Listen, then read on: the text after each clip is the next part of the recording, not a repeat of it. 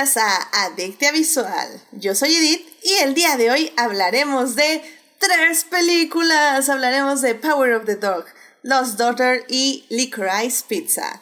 Para discutir, fangirlear, analizar y llenarnos de feels está conmigo Carlos. Carlos, bienvenido al programa. Como siempre, un gusto formar parte del programa. Ya tenía que no me aparecer por aquí, creo. Según yo. Ah, no, no tiene mucho que vine, creo. no sé. Ah, Sí, no sé. Estaba Daphne aquí. Bueno, este, pero pues como siempre, un gusto volver y, sobre todo para ahondar un poquito más este, sobre una película que medio dijimos un par de cositas la última vez que estuve aquí, que es The Power of the Dog. Entonces, pues te agradezco mucho la invitación. No, muchísimas gracias a ti por venir. Y pues bueno, también aquí está con nosotros Sandra. Sandra, bienvenida al programa. Hola, muchas gracias por tenerme, Edith, otra vez. Sí, no, oye, qué bueno que igual ya regresaste de nuevo al programa y pues para hablar de estas tres películas que, bueno, qué emoción. Sí. Y ya muy emocionada, la verdad. Excelente, excelente. Y bueno, pues ya saben, querido público, que si quieren unirse a la conversación, estamos en Twitch en vivo este, todos los lunes a las 9.30 de la noche, incluso en días festivos. Eso, aunque implique empezar 15 minutos tarde el programa, muy mal, muy mal por mí, pero bueno, pero bueno, estamos aquí. Y también los miércoles estamos en YouTube, en los estrenos ahí en el podcast, eh, digo, en el chat, perdón, hallando. Y bueno, pues ahí pueden platicar conmigo o ya saben, en todas las demás plataformas. Entonces, antes eh, de hablar de estas tres grandes películas, primero, evidentemente, tenemos que salvar lo que amamos.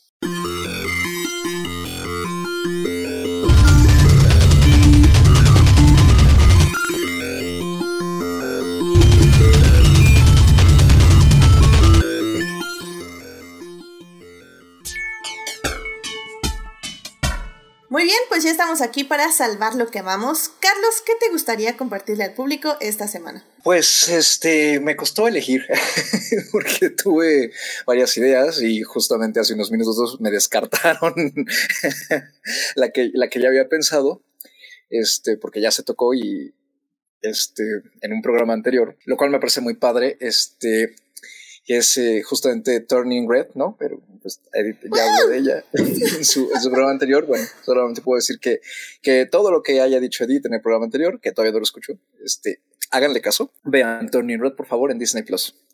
Entonces, sí, Pixar, Pixar, está de regreso y está dirigida por Domi Shi, la directora de, del cortito de Bao, que también es una maravilla. Vean Bao, también está en Disney Plus.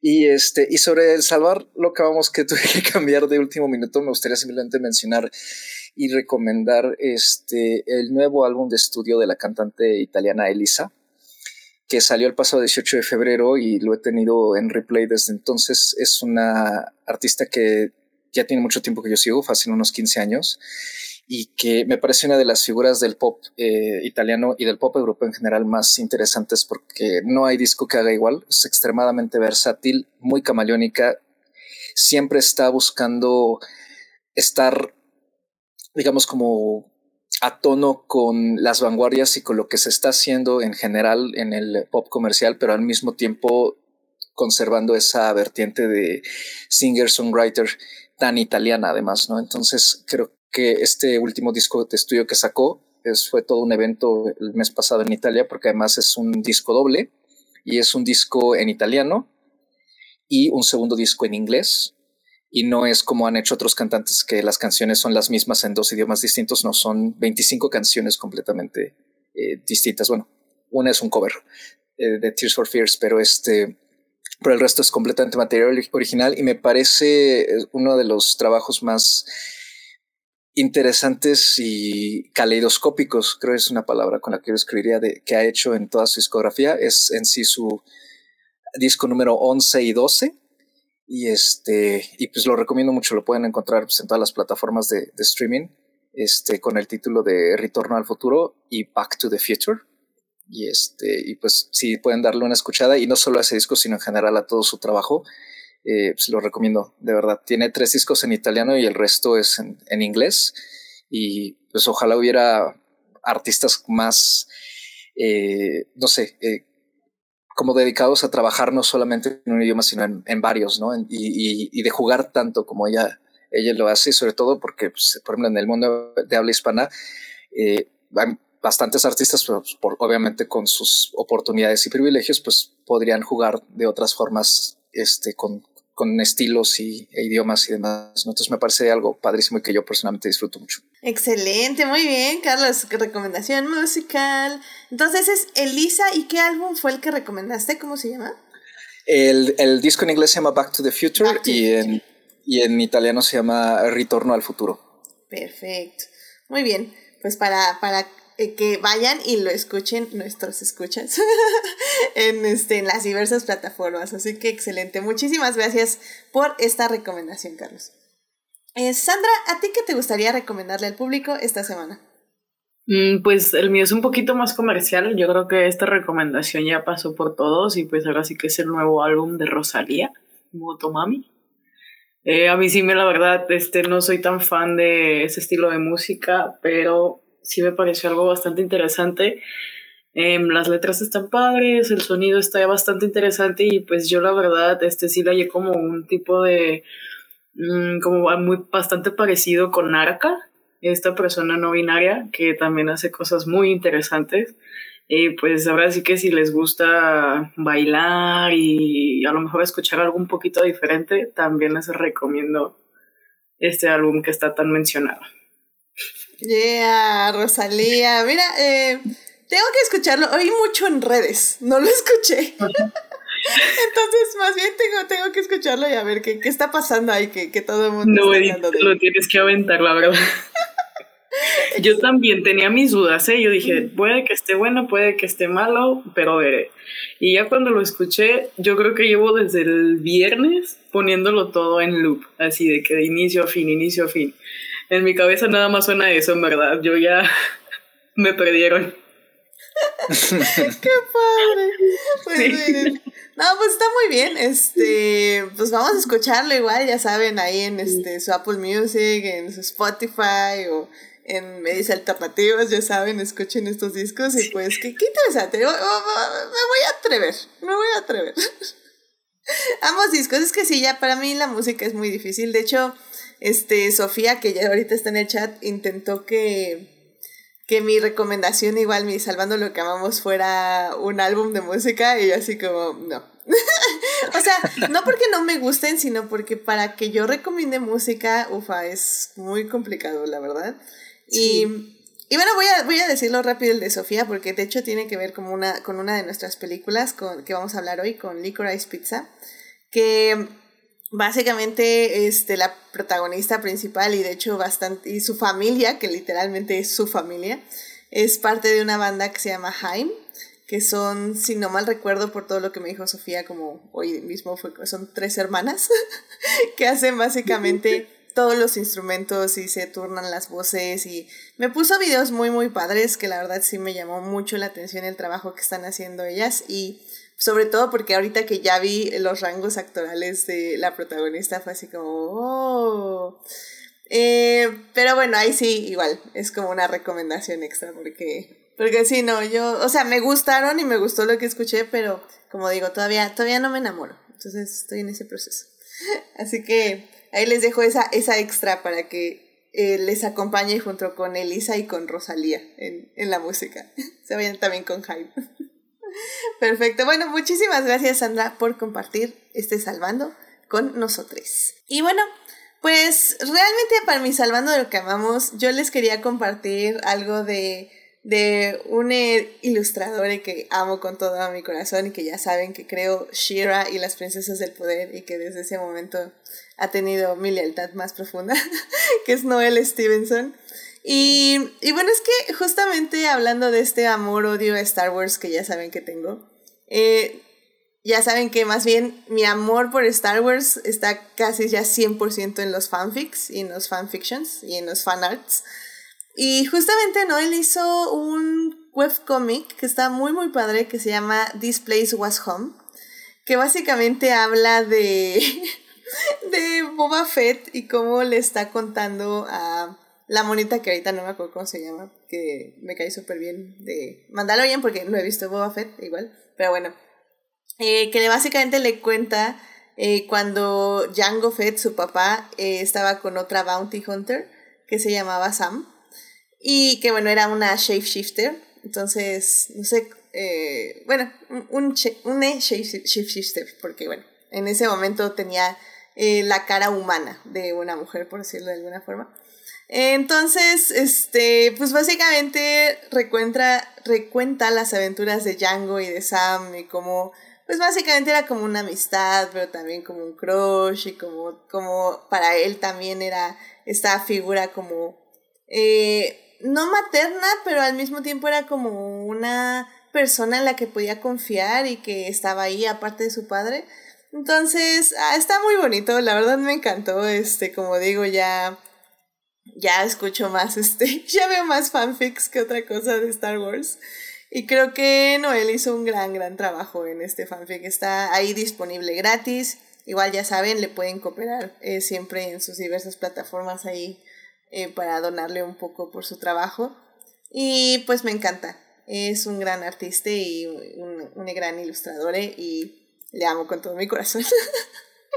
y lo que cree de Star Wars yo lo voy a leer porque porque ya nada más este tipo de personas es quien me trae alegría este Star Wars, porque ya el canon no me lo trae tanto. O más bien no me ha atrevido a que me lo dé. Así que bueno, en fin. Pero ya es otra historia. Así que bueno, vayan a ver este webcomic. Ahí está disponible ahí luego, luego en el Twitter de, de Noel. También eh, se los voy a dejar ahí en las distintas redes. Se llama This Place Was Home, que es a Boba Fett fan comic. Y bueno, pues ahí váyanlo a leer.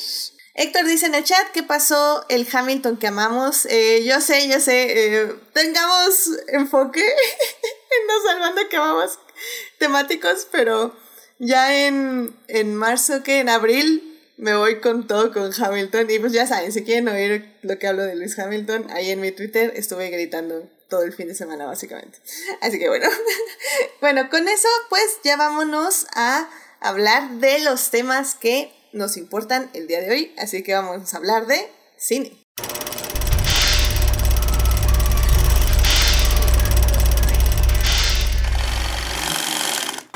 Muy bien, pues ya estamos aquí para hablar de cine y pues vamos a hablar de tres películas en esta ocasión. Vamos a hablar de The Power of the Dog, The Lost Daughter y de Licorice Pizza. Estas películas, este, bueno, se han estado estrenando en diversas plataformas en diferentes momentos. Y pues, este, ahora acabo de dudar si The Lost Daughter tiene nominación al Oscar, según yo sí. Ah, sí, tiene para mejor actriz. Entonces sí, las tres películas están nominadas a diferentes categorías del Oscar. Y bueno, pues en la primera parte vamos a hablar de The Power of the Dog. En la segunda parte vamos a hablar de Lost Daughter. Y en la tercera parte, en la tercera parte vamos a hablar de Licorice Pizza. Así que bueno, eh, sin más, vámonos a la primera parte. It is not a donut hole, but a smaller donut with its own hole. And our donut is not a hole at all. Muy bien, ya estamos aquí para hablar de Power of the Dog, de esta película que se estrenó en Netflix hace un par de semanas, si no es que ya meses. Ya no me acuerdo cuándo se estrenó esta película. Pero, a ver, al parecer fue...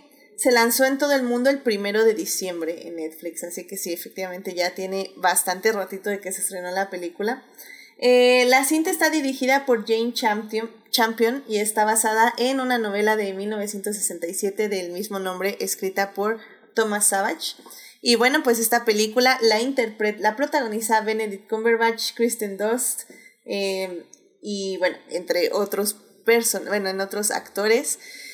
Y bueno, la verdad es que es una peli muy interesante porque tengo que confesar que la primera vez que la vi, como que sentí que no me había gustado. Sentí que, que algo me había faltado, pero es que el final es tan impactante que te quedas así como, ¿what? Entonces la tuve que volver a ver y la verdad es que ya la segunda vez que la vi encontré muchísimos más detalles muy interesantes de la cinta que realmente dije, wow, o sea, esta cinta es más de detalles y como de, no sé, de, de interpretar, no sé interpretar, pero al menos absorber las emociones de sus protagonistas. Y bueno, Eh, pues Sandra, ¿por qué no nos cuentas un poquito de cuál fue tu experiencia con esta película? Y, y, pues bueno, así como decirle al público, vamos a hablar ahorita sin spoilers. Si quieren, al final ya dejamos una sección con spoilers para hablar un poquito más a fondo de ese final sobre todo. Pero, ¿cómo, cómo se la se, le dirías al público que no la ha visto? ¿Por qué hay que verla o por qué no hay que verla? Mm, a mí se me hace que es una propuesta bastante interesante. Este, pues está basada en un, bueno, tiene como esta temática western y creo que no pasan de moda, ¿no? Siempre es como bastante interesante ver este tipo de películas. Es un drama, este, esto sí se debe comentar. Este, les va, es, es impactante. Es una película que te impacta, el giro que da, eh, muy bonita, en verdad, bastante bella. Este, se disfruta. Yo, la verdad, este, me arrepentí de, de no haberla visto en el cine.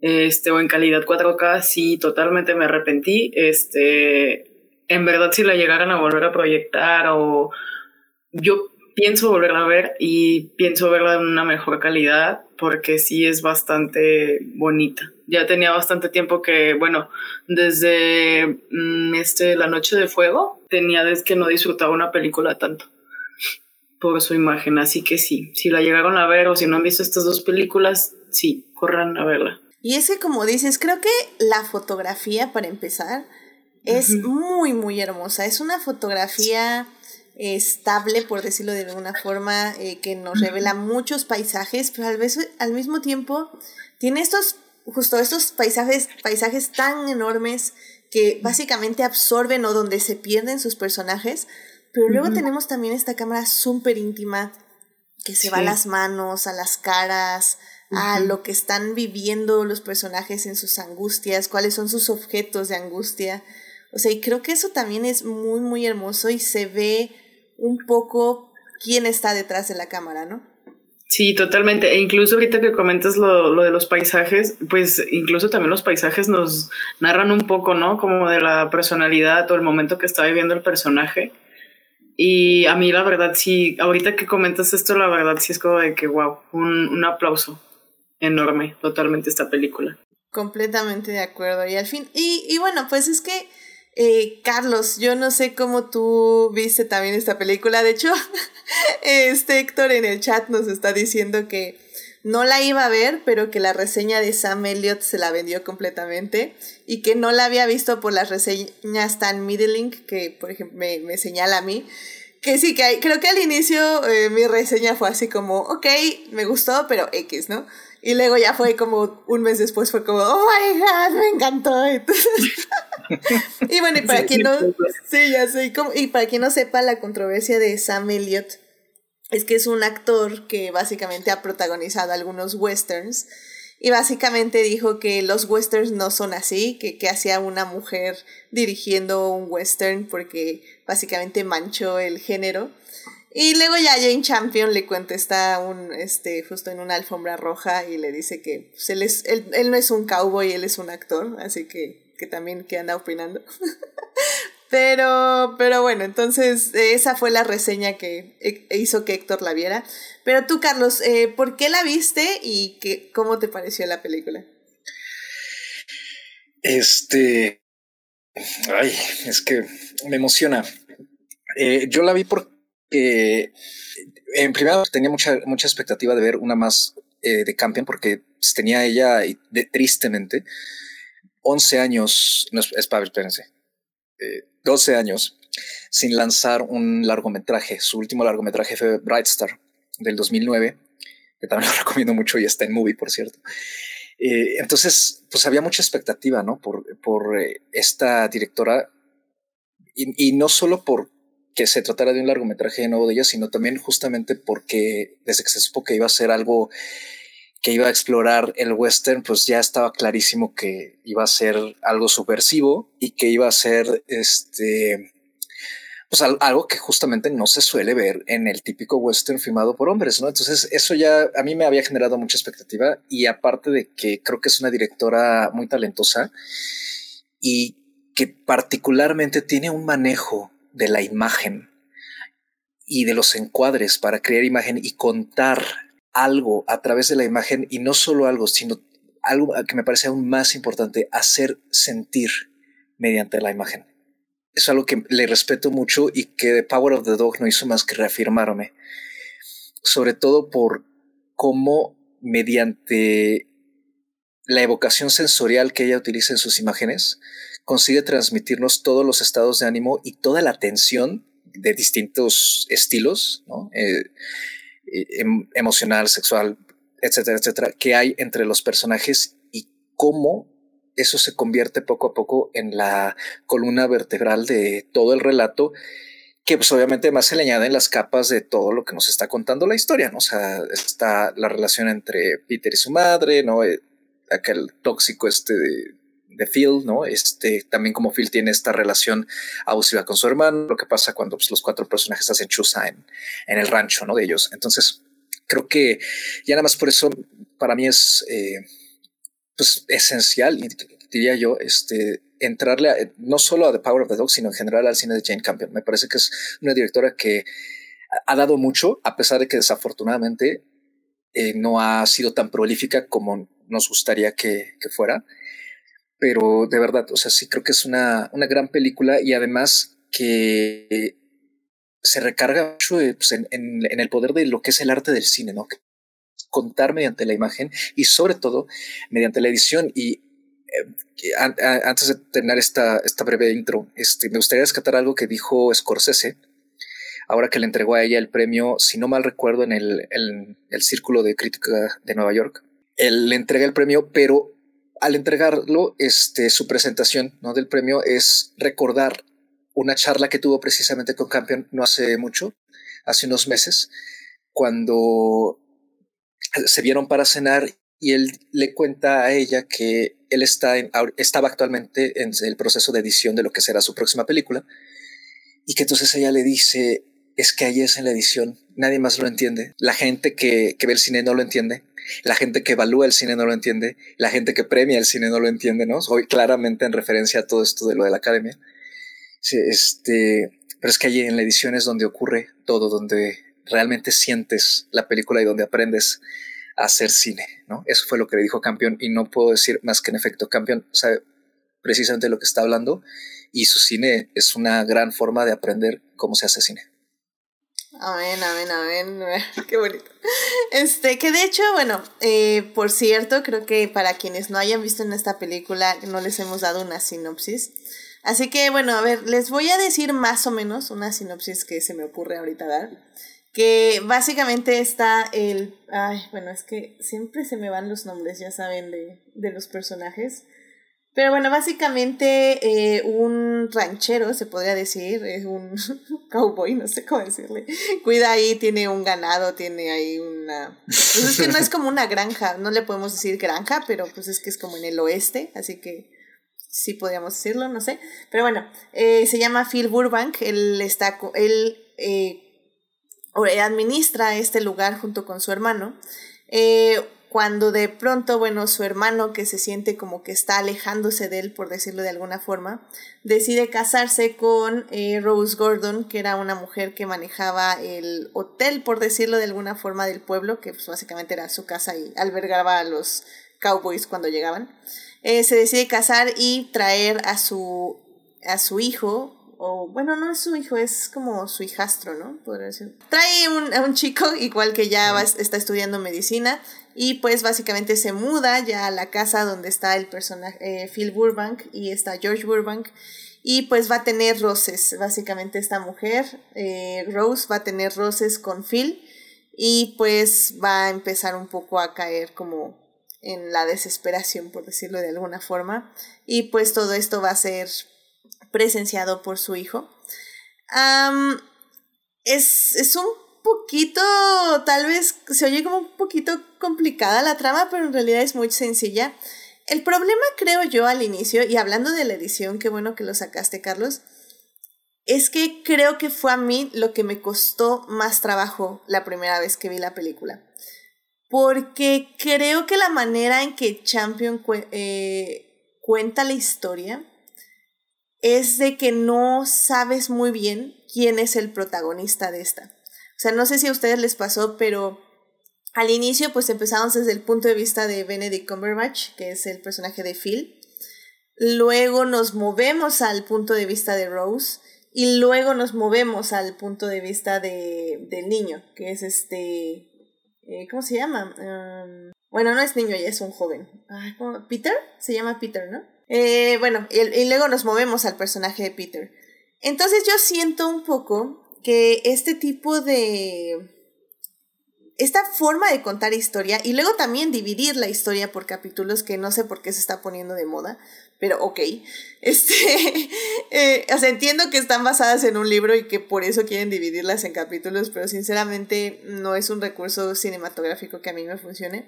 Pero bueno, el, el asunto es que siento que al dividir estos tres puntos de vista en periodos muy largos de tiempo, como que puede sentir que el espectador se desconecte un poco de la cinta. Y que creo yo pierdas un poco el propósito de lo que te están contando. O sea, como que no entiendes muy bien cuál es el punto al que vamos a llegar al final. No sé, Sandra, si a ti te pasó o tuviste como algún pues algún sentimiento como el que yo viví la primera vez que vi la película.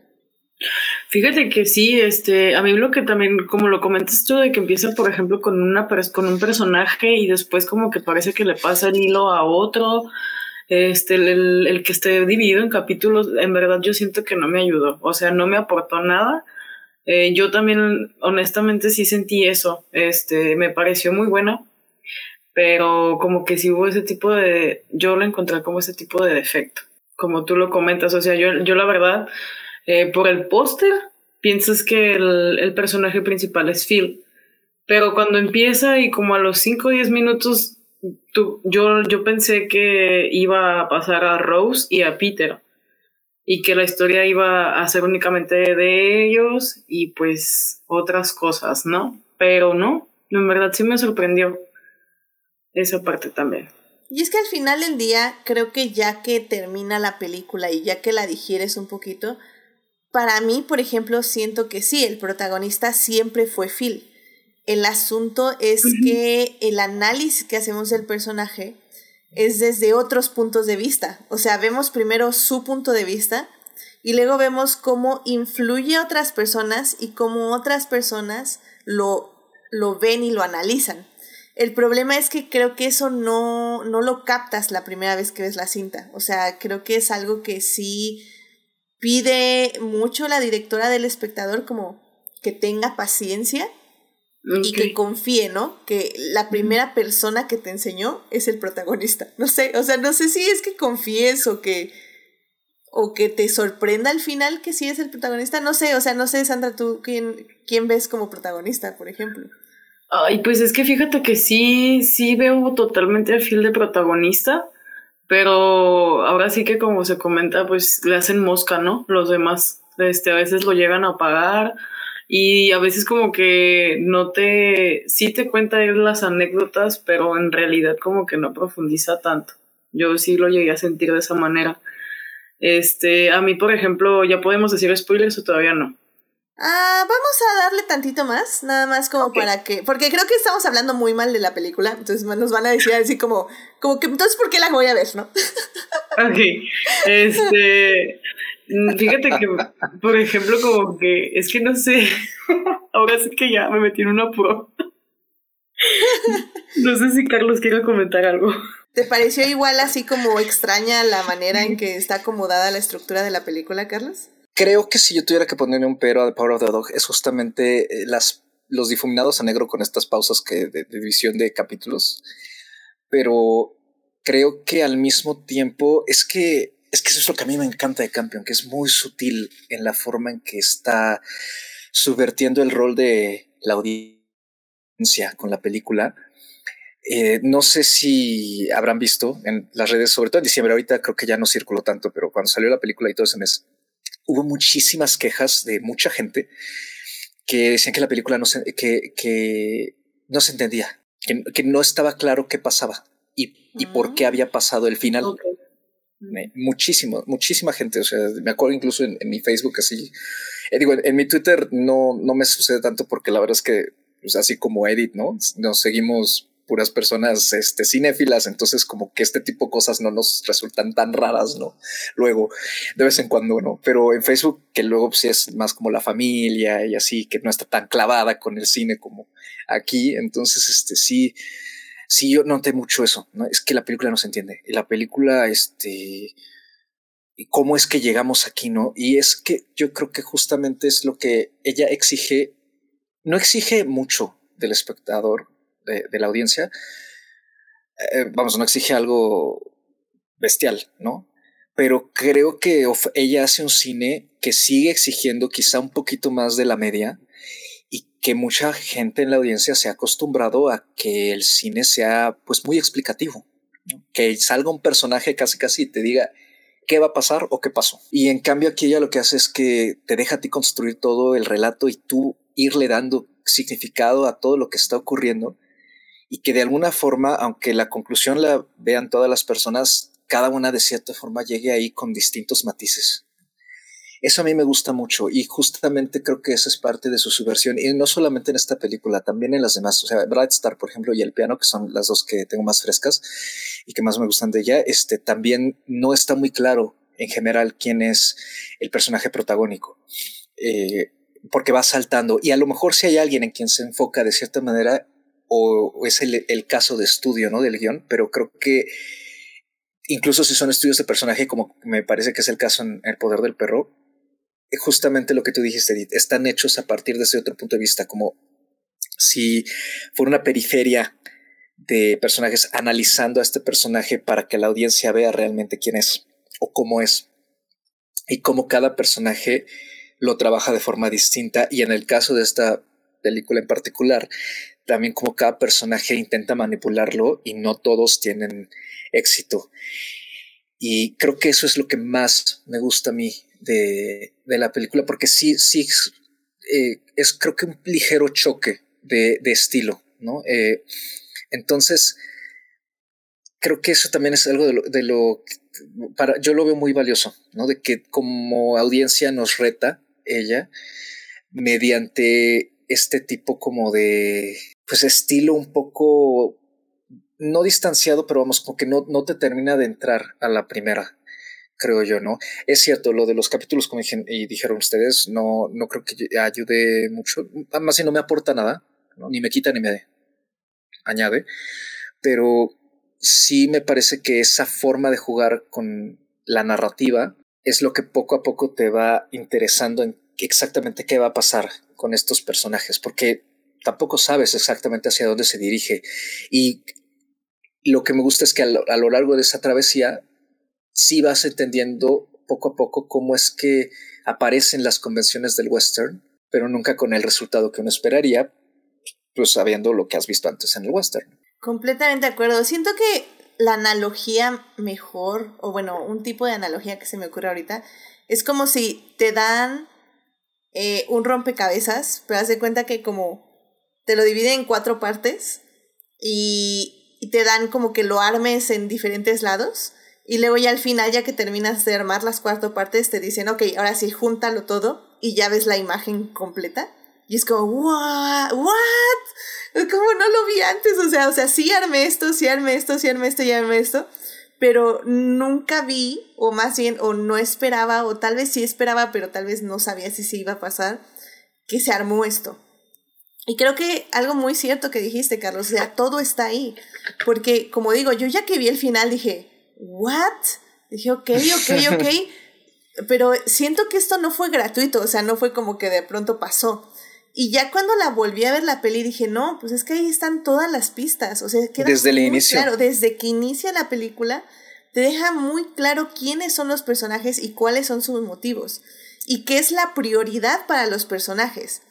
Y que al final del día pueden, puede ser que te engañaron un poco o que viste otro lado de ellos, pero que al final del día sigue siendo su naturaleza y sigue siendo su prioridad lo que te explicaron al inicio, lo que viste al inicio. Y eso me pareció muy, muy bonito porque vemos personajes que son complejos porque no, no es que tengan una capa, es que tienen no, nadie es malo y nadie es bueno. O sea, al final del día creo que justamente el, el personaje de Cumberbatch, de Phil, empieza como un villano tal vez y creo que termina más como un héroe trágico y eso me parece como súper interesante y digo, al final del día, eh, si quieren ya adentrémonos un poquito más a los spoilers porque... Bueno, todavía, no, todavía no nos quiten a quienes nos están escuchando y no han visto la peli, nada más. Ahorita les damos unas conclusiones y luego vamos a los spoilers. Pero, pero ese es mi punto. O sea, creo que sé que hablamos un poquito mal de la estructura, pero al mismo tiempo está bien. Porque como dice Carlos, es que no es una peli que nada más, o sea, sí es una peli que te va a pedir paciencia, que te va a pedir atención, y creo que te va a recompensar por esa paciencia y te va a recompensar por esa este, atención. Y es que, ¿sabes que Es que creo que eh, de sus, una de sus grandes virtudes es lo discreta que es. Muchas citas que parece ser, bueno, que después resultan tener cierta importancia, están ahí, pero en ningún momento se hace como un gran énfasis grandilocuente, muy dramático de ellas, está como muy de paso. Por ejemplo, lo del Antrax, que se menciona desde la escena número uno, pero está como muy de paso. Y entonces cuando, cuando vas avanzando de repente, pues, no te das cuenta en qué momento te lo ¿eh? mencionaron. Sí, sí, sí, no, no, no, o sea, me, me estoy deteniendo, pero, pero como que conforme va avanzando y cuando de repente ya no te acuerdas exactamente en qué momento te lo mencionaron porque está muy discreto, pero ahí está. Y así son todas esas como hilitos, ¿no? Que va dejando campeón y que de repente al final los agarra a todos dándoles una vuelta y dice, mira, ahí está. Exacto, exacto. Creo que es un poco como la soga, ¿no? Que arma este Benedict. O sea, que justo tienes todas estas partes y que ya la, que las vas trenzando, ya te da un resultado. Y es así como. Sí, totalmente. Pues Sandra, sí, eh, ya para terminar esta parte sin spoilers, eh, dile al, eh, por qué la audiencia tiene que darle un chance a Power of the Dog con todo y lo que hemos dicho anteriormente. Mm, yo creo que más por la fotografía. Totalmente por la fotografía y las actuaciones son bastante buenas. Este, la dirección, como lo comenta Carlos, y ahora que ya lo empiezo a entender un poco más, sí, totalmente este, vale la pena quizás a la primera, o sea, vayan tal cual como que con esta mente, pues, relajadas, ¿no? O sea, como de que van a ver algo bonito totalmente, este, algo visualmente bello y, y pues ahora sí que buenas actuaciones, este, buena película y a gusto, o sea, te quedas con un sabor de boca bueno, puedo decirlo, a pesar del final pero sí, te quedas me gustó. Sí, o sea, no es una peli que los va a dejar felices, definitivamente, pero, pero al mismo tiempo sí. Eso es como. Exacto. Como que Como agridulce, ¿no? Sí, agridulce. Tal vez es agridulce. Más, agridu más agrio que dulce, pero sí es agridulce. Totalmente. Pero sí, así es como se siente, ¿no? Y pues vale la pena, en verdad. Perfecto. Pues bueno, vamos a las partes de los spoilers. Este. Así que si ya no quieren escuchar spoilers de Power of the Dog, porque vamos a comentar ese final que nos quedó en shock, entonces em, váyanse ya directo a la segunda parte o regresen ya que vean el letrero. Si no están viendo en vivo, regresen ya que vean el letrerito de segunda parte. Sí, nos vamos a tardar como unos 10 minutos, así que no, no se preocupen. Pero Va la parte de spoilers, así que bueno, Sandra, tú querías comentar algo con los spoilers, así que adelante. Ah, pues de los spoilers, en cuanto a la historia, eh, a mí fíjate que, por ejemplo, como el alcoholismo en cuanto al personaje de Kristen, me pareció algo bastante importante, interesante, ¿no? Fue como de que, ok, esto está interesante también, ¿no? Pero pienso que lo pudieron haber abordado de otra manera. Muchas partes de la historia yo pienso que a lo mejor, este, sí se, a lo mejor pudieron haber sido, haber tenido un poco más de importancia en cuanto a la historia, sí se perdía. Yo la verdad sí llegué a sentir como este, este, que se perdía totalmente, ¿no? Quizás a lo mejor este profundizar más, este, yo por ejemplo me quedé con bastantes ganas de ver un poco más acerca de el personaje de George, el, el hermano de, de Phil. A mí en verdad este, me parecía un personaje bastante interesante, ¿no?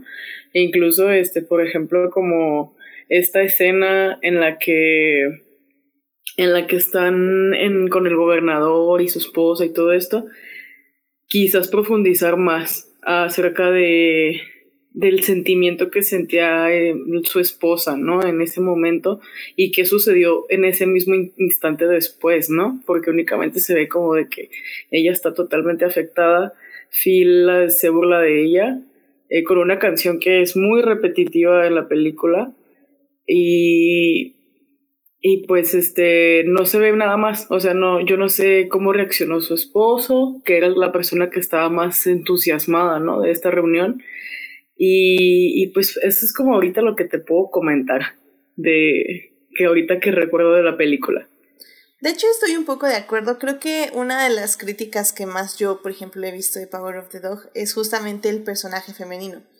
Porque creo que algo que no mencionamos en la parte de no spoilers es que Jane, eh, bueno, Champion, eh, eh, se aproxima de forma muy, muy, muy interesante a todas las masculinidades, a, cómo la masculinidad se usa como un, un token de poder, por decirlo de alguna forma, como en esa misma masculinidad puede haber cariño, puede haber miedos, puede haber gentileza, y al mismo tiempo puede haber añoranzas, puede haber nostalgias, puede haber esa necesidad de protección, pero sin poder, sino que más como eh, de esto de como casi casi, no de un legado, pero al menos de una protección para, para enseñar algo a, otro hombre en este caso, ¿no? Y, y, creo que la crítica que yo más he escuchado es justamente de cómo retrata a la mujer, en este caso interpretada por Kristen Dust. Porque sí, como dices, muchas personas decían, es que sí se queda muy abajo, se queda como pues como justo eso, o sea, si exploramos eh, cómo cae, o sea, cómo ella era eh, esta administradora de este hotelito y, y de repente sí se casa por amor, por decirlo de alguna forma, o como por porque llega este hombre gentil y le ofrece como su protección. Y, y pero de pronto se pierde justo en el alcoholismo porque este otro hombre la está atormentando y nunca terminamos de ver el tormento. Y al mismo tiempo yo digo, sí lo entiendo, pero el punto es ese. El punto es que la película nos quiere enseñar el tormento que ella vive para que su hijo tome las decisiones que va a tomar durante la película. Pero al final del día llegamos otra vez a la repetición que ya no es una mujer como personaje, sino nada más es un elemento para que ocurra otra cosa. Entonces ya no es un personaje femenino bueno, sino ya nada más es una cosa que lleva de ave, ¿no? Ajá, sí, exacto. Siento que como que esa parte este, es como lo que te cambia totalmente, ¿no? Como la crítica que tienes hacia la película.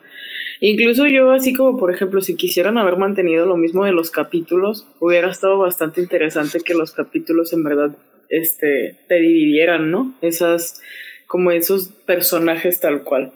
Porque a veces sí había como mix y y pues como que no sabías, este, eh, en un momento yo sí, la verdad, este, sí dije como de que pues qué rollo, ¿no? O sea, me perdí y incluso yo a veces, yo soy de las personas que a veces este, ven la película, veo el tráiler, me llama la atención y obviamente pues la agrego a mi, a mi lista, ¿no? De seguimiento.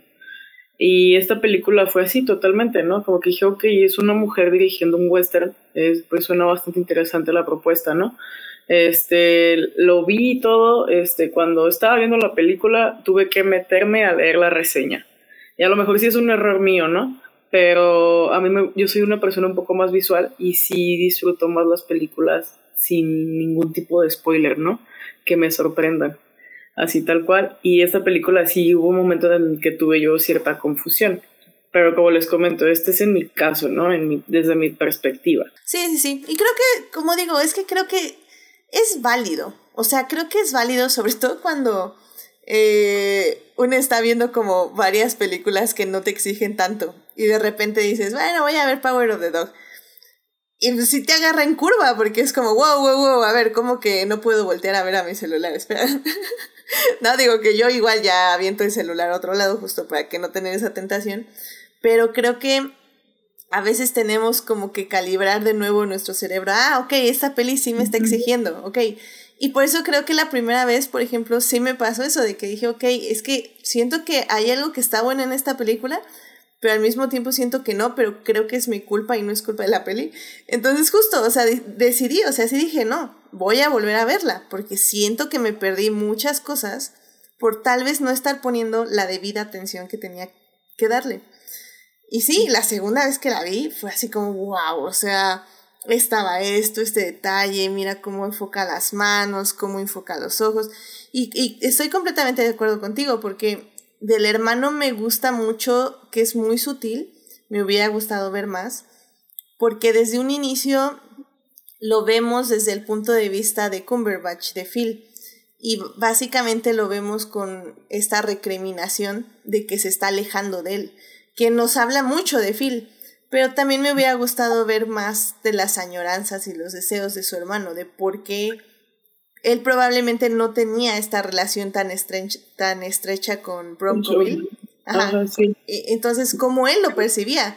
¿Qué tanto él sabía de su hermano y Bill? ¿Qué Y su relación, ¿no? Exacto. ¿Y por qué él se había alejado tanto? O sea, entonces, no sé, eso también me parece interesante y es algo que efectivamente no vimos en la película. Sí, totalmente. Pues, Carlos, ¿algo de spoiler que quieras comentar o algo más que, quieras comentar de la película? Mm, pues eh, creo que, bueno, respecto a lo que ahorita comentaba, ¿no? Todo lo del el personaje de George a mí me parece muy interesante porque eh, en mi experiencia eh, me funciona justamente porque siempre está ausente y es mediante las ausencias que él tiene, sobre todo con Rose, que nos construyen exactamente cómo es su personaje, que podrá ser un hombre que es bueno y que busca ser amado porque se siente muy solo. Y de hecho creo que son, es que ciertas escenas están muy puntuales ahí, justamente para mí ilustran eso, ¿no? Como esa, ese momento tan bonito en que George y Rose van de camino al rancho y se detienen en ese panorama, ¿no? Y, y él le dice que, que, es agradable ya no estar, sentirse solo. Eh, creo que con eso nos describe muy bien cómo se siente el personaje de George respecto a Phil y en general en su vida. Pero después con toda esta ausencia que tiene, me, a mí me reforzó mucho que es un hombre que no, que te podrá tener un buen corazón, pero no tenían eh, la capacidad emocional para eh, lidiar con Phil y al mismo tiempo con este darle a Rose lo que necesitaba, ¿no? Y la atención, comunicarse con ella de forma eh, responsable y de forma contacto, pues, ¿no? empática. O sea, y, y, que todo eso obviamente devenía de la relación que habían tenido con los padres, que también en la escena de, la cena eh, me parece que queda como muy bien plasmado eso, este, y creo que eso me gusta en general de, toda la película, que es que si están como todas esas semillas ahí y quizá no todas florecen tal cual en pantalla, pero forman parte de esa complejidad de los personajes. Y por lo que se sienten tan extraños. Bueno, no es que se sientan extraños, es que pues tienen como hasta un lado semi oscuro todos, ¿no? Algunos más que otros, pero creo que eso es, eso es a mí lo que me gusta mucho en general de, de la película, cómo todo eso está ahí y la tarea es de la audiencia el, el armar, el crear parte de esa narrativa de intentar conectar con los personajes por medio de eso, ¿no? Quizá no es este, de todo efectiva para todas las personas, ¿verdad? Claro, este, pero creo que eso, eso, eso es a mí lo que me parece también tan valioso, ¿no? De, de lo que Campion suele hacer con su cine, que es justamente esta forma distinta de, de trabajar a la audiencia. Y en general, eh, ya llenos más a, a, lo específico, por ejemplo, esta relación con el dichoso Bronco Henry, ¿no? O sea, que esta figura mítica, ¿no? Que nos la va construyendo. Me gusta mucho cómo también esa ambigüedad que deja respecto a la figura y, a la relación que tuvo Phil con él, eh, pues da pie también a, muchas interpretaciones y a eh, potencializa, pues justamente el por qué Phil es una persona que también a su manera vive tan atormentada, ¿no? No nos queda muy claro exactamente cómo fue esa relación, pero no necesita estar claro, porque vemos justamente cómo ha sido el efecto en este personaje y que a su vez pues, ha generado que él trate hacia los demás, ¿no? Entonces, esa forma en que nos va construyendo el final y, el después de cómo vemos que Peter se aprovecha de todo ese conocimiento, de esa percepción que él tiene, de sus interacciones con Phil me parece una forma, pues no sé, o sea, una gran forma de dar un revés narrativo y al mismo tiempo brutal, ¿no? De, de, tratar a tus personajes. En particular a Phil, ¿no? Que porque no tengo tal cual así como de, ay, pobrecito al final. Eh, sí, sí estoy de acuerdo con lo que dices, que sí queda con una especie de figura trágica, pero al mismo tiempo que entiendes perfectamente por qué Peter lo hace. Entonces... Y, y, es que justamente esa construcción me gusta muchísimo, porque justo vemos al inicio que, que Phil es como esta, este villano en la vida de su hermano. Luego es el villano en la vida de Rose. Y luego llega eh, Peter y él lo ve como villano. Pero tenemos esta parte en, en el claro, cuando Peter ve las revistas y luego como vemos que este, este Phil eh, tiene este handkerchief, este pañuelo con las iniciales de, de este cuate de Bronco.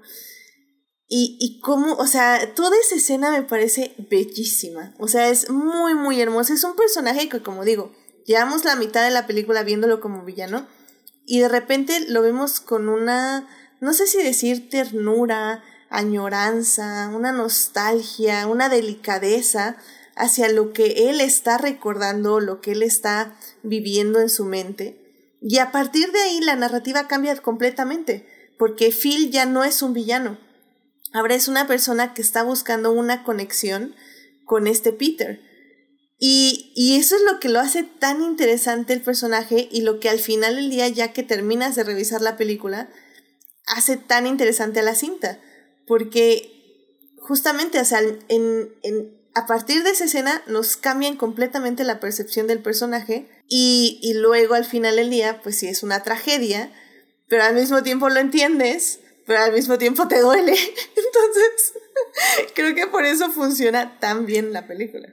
Creo que es un poco este comentario que lo acabo de ver respecto a otra cosa, este, eh, lo acabo de recordar, que es eh, el haber pasado por una pues, mala racha en algún momento de tu vida, pues no significa que entonces tú tengas que, o no te da el derecho de hacerle pasar a los demás una mala racha tampoco, ¿no? O sea, digamos como de una forma un poquito eh, generalizada, ¿no? Y, creo que es justamente lo que le pasa, lo, así es como yo veo lo que pasa con Phil, ¿no? O sea, porque sí, sí, como tú dices, cambia totalmente la narrativa, pero cuando Peter da su golpe maestro, dices, pero pues es que, es que este chico, pues, pues sí, ¿no? O sea, no, no podía, no soportó ver cómo, cómo su madre estaba sufriendo y también por ende él, ¿no? O sea. Y que al final del día también habla justamente de esta lealtad eh, que tiene y este deber que siente este Peter como tal vez como hombre, como el hombre de la casa, por decirlo de alguna forma, o, o el hombre de su madre, por decirlo de otra forma en el aspecto de que se da cuenta que podría estar en un lugar privilegiado al lado de Phil. O sea, que Phil realmente ya, o sea, él no es tonto, o sea, sabe que Phil lo estaba casi casi eligiendo para ya casi educarlo como su sucesor. Y aún así, elige a su madre y elige cuidarla a ella, elige protegerla, a pesar de que podía tener un futuro, que tal vez fue como por un momento deseable, pero también no iba con sus alineaciones porque él quería ser médico. Entonces, o sea, fue un manipulador 100%, o sea, de que sé que puedo tener algo más aquí, o sea, tener poder aquí, como porque él me lo está ofreciendo, pero yo no quiero eso y quiero proteger a mi madre sobre todas las cosas. Entonces, como, oh my God. Y ese último plano de, de, Peter, ¿no? En la ventana, o sea, de que ya sabemos sí. qué es lo que hizo, que como ya la cámara, y, y, tú como audiencia ya lo ves de otra forma, dices, no, es que este no, para nada es el, es el chico como que nos habían presentado un poco al inicio de que era a lo mejor alguien que le costaba ¿cómo se dice? Este, Tímido, delicado, tal ajá, vez. Eh, hacerse valer ante las demás personas, ¿no? O darse, o, eh, o como, pues sí, ¿no? E, ese stand up for yourself, ¿no? O sea, como, uh -huh. no, o sea, hasta te da miedo, dices, qué miedo, porque sí. Tiene un lado ahí bien siniestro que ni se pensó dos veces en sacar, porque descubres que lleva una hora manipulándote este, junto con Phil, ¿no? O sea, te está como dice, también te ha manipulado como, como a Phil como por una hora. Y se saca ahí.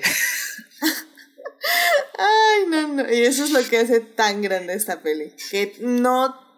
Que ningún personaje es lo que piensas que es. Es. Sobre todo entre Phil y Peter. O sea, creo que cómo se vuelcan los roles es muy, muy impresionante, la verdad. Pero bueno, pues Sandra, una última este, reflexión de la película ya para pasarnos al siguiente tema. Mm, fíjate que ahorita que los estaba escuchando más que nada, este, sus comentarios y más los de Carlos, que pues es una persona que ha seguido un poco más a la directora, ¿no? Su trabajo, y me motiva más a volverla a ver. Este, yo únicamente la vi una vez, eh, mis comentarios pues sí están un poquito más, este, volátiles, y sí me cambió totalmente, este, la manera en la que está, eh, vieron la película, Así que sí, dense la oportunidad. Este, totalmente. Yo en lo personal la voy a volver a ver. Y, y pues ya a ver qué, cómo me va, ¿no? Este sí, la verdad sí, es una película para pensar. Sí, yo, yo, yo la verdad sí, no, no me arrepentí de volver a verla y creo que hasta la volvería a ver una tercera vez. Es, es de esas películas que tal vez al inicio piensas que no te pegó tanto, pero luego ya que la repasas dices, oh, pero esto, pero el otro, pero y ya la vuelves a ver y dices, no, sí, sí, sí, estaba esto, estaba esto, no, sí, sí. Así que, sí, sí, pueden eh, verla la primera vez como para absorber todo lo que puedan con mucha atención y luego verla una segunda vez ya para detectar detalles, ya sabiendo todo lo que viene. Sí, muy, muy padre. Sí, totalmente, es lo que yo voy a hacer, la verdad. Y sí, está muy bella, en verdad. Ahora ya la, con sus comentarios sí la reflexioné un poco más y, y sí, está muy bastante interesante. No dudo que no vaya a ganar varios o bastantes premios en, en los Oscars, en verdad. No tengo ninguna duda. Sí, la película está nominada a 12 Oscars, incluyendo mejor película, mejor actor, mejor dirección, mejor actor de reparto, mejor actriz de reparto, eh, mejor guion adaptado, mejor fotografía, eh, y mejor banda sonora, mejor diseño de producción y mejor edición. Me parece que ya los dije todos, creo. Pero sí, tiene 12 Oscars, así que creo que es la película más nominada, si no mal recuerdo. Así que a ver, a ver cuánto se lleva, porque dicen que se los está llevando todo la otra película, la de. ¿Cómo se llama? Coda que sinceramente no lo entiendo, pero ok. o sea, está bonita, pero mm, Entonces, bueno, pero sí, en, en, el chat, por cierto, Marsalis dice gran fotografía en The Power of the Dog. Sí, efectivamente, muy, muy buena fotografía. Así que bueno, pues vayan a ver Power of the Dog, está en Netflix, así que la pueden checar y pues ya, ya les, les dimos todas nuestras recomendaciones para que la disfruten. Pónganle atención, ténganle paciencia porque es esas películas que, como ya bien dijimos, la última escena lo cambia todo. Así que vayan y disfrútenla. Así que bueno, pues vámonos ya a la siguiente parte. Eh, para hablar de tal vez una o dos películas, porque bueno, también ahorita surgió algo, así que vámonos para allá. Blow that piece of junk out of the sky! Muy bien, ya estamos aquí en la segunda parte del podcast para hablar ahora de una de otra película que tiene nominaciones al Oscar. Menos nominaciones, sinceramente, pero la verdad es que vale mucho la pena hablar de ella. Eh, se llama The Lost Daughter, que en español le pusieron La hija oscura. Es una película que también está en Netflix, se estrenó el 31 de diciembre, así que creo que fue como de las primeras películas que vi en enero, de hecho. Em, la película está nominada para Mejor Actriz y Mejor Actriz de Reparto y Mejor Guión Adaptado. Y pues está dirigida por Maggie Gyllenhaal, que este, está también basada en una novela eh, del mismo nombre de Elena Ferrante.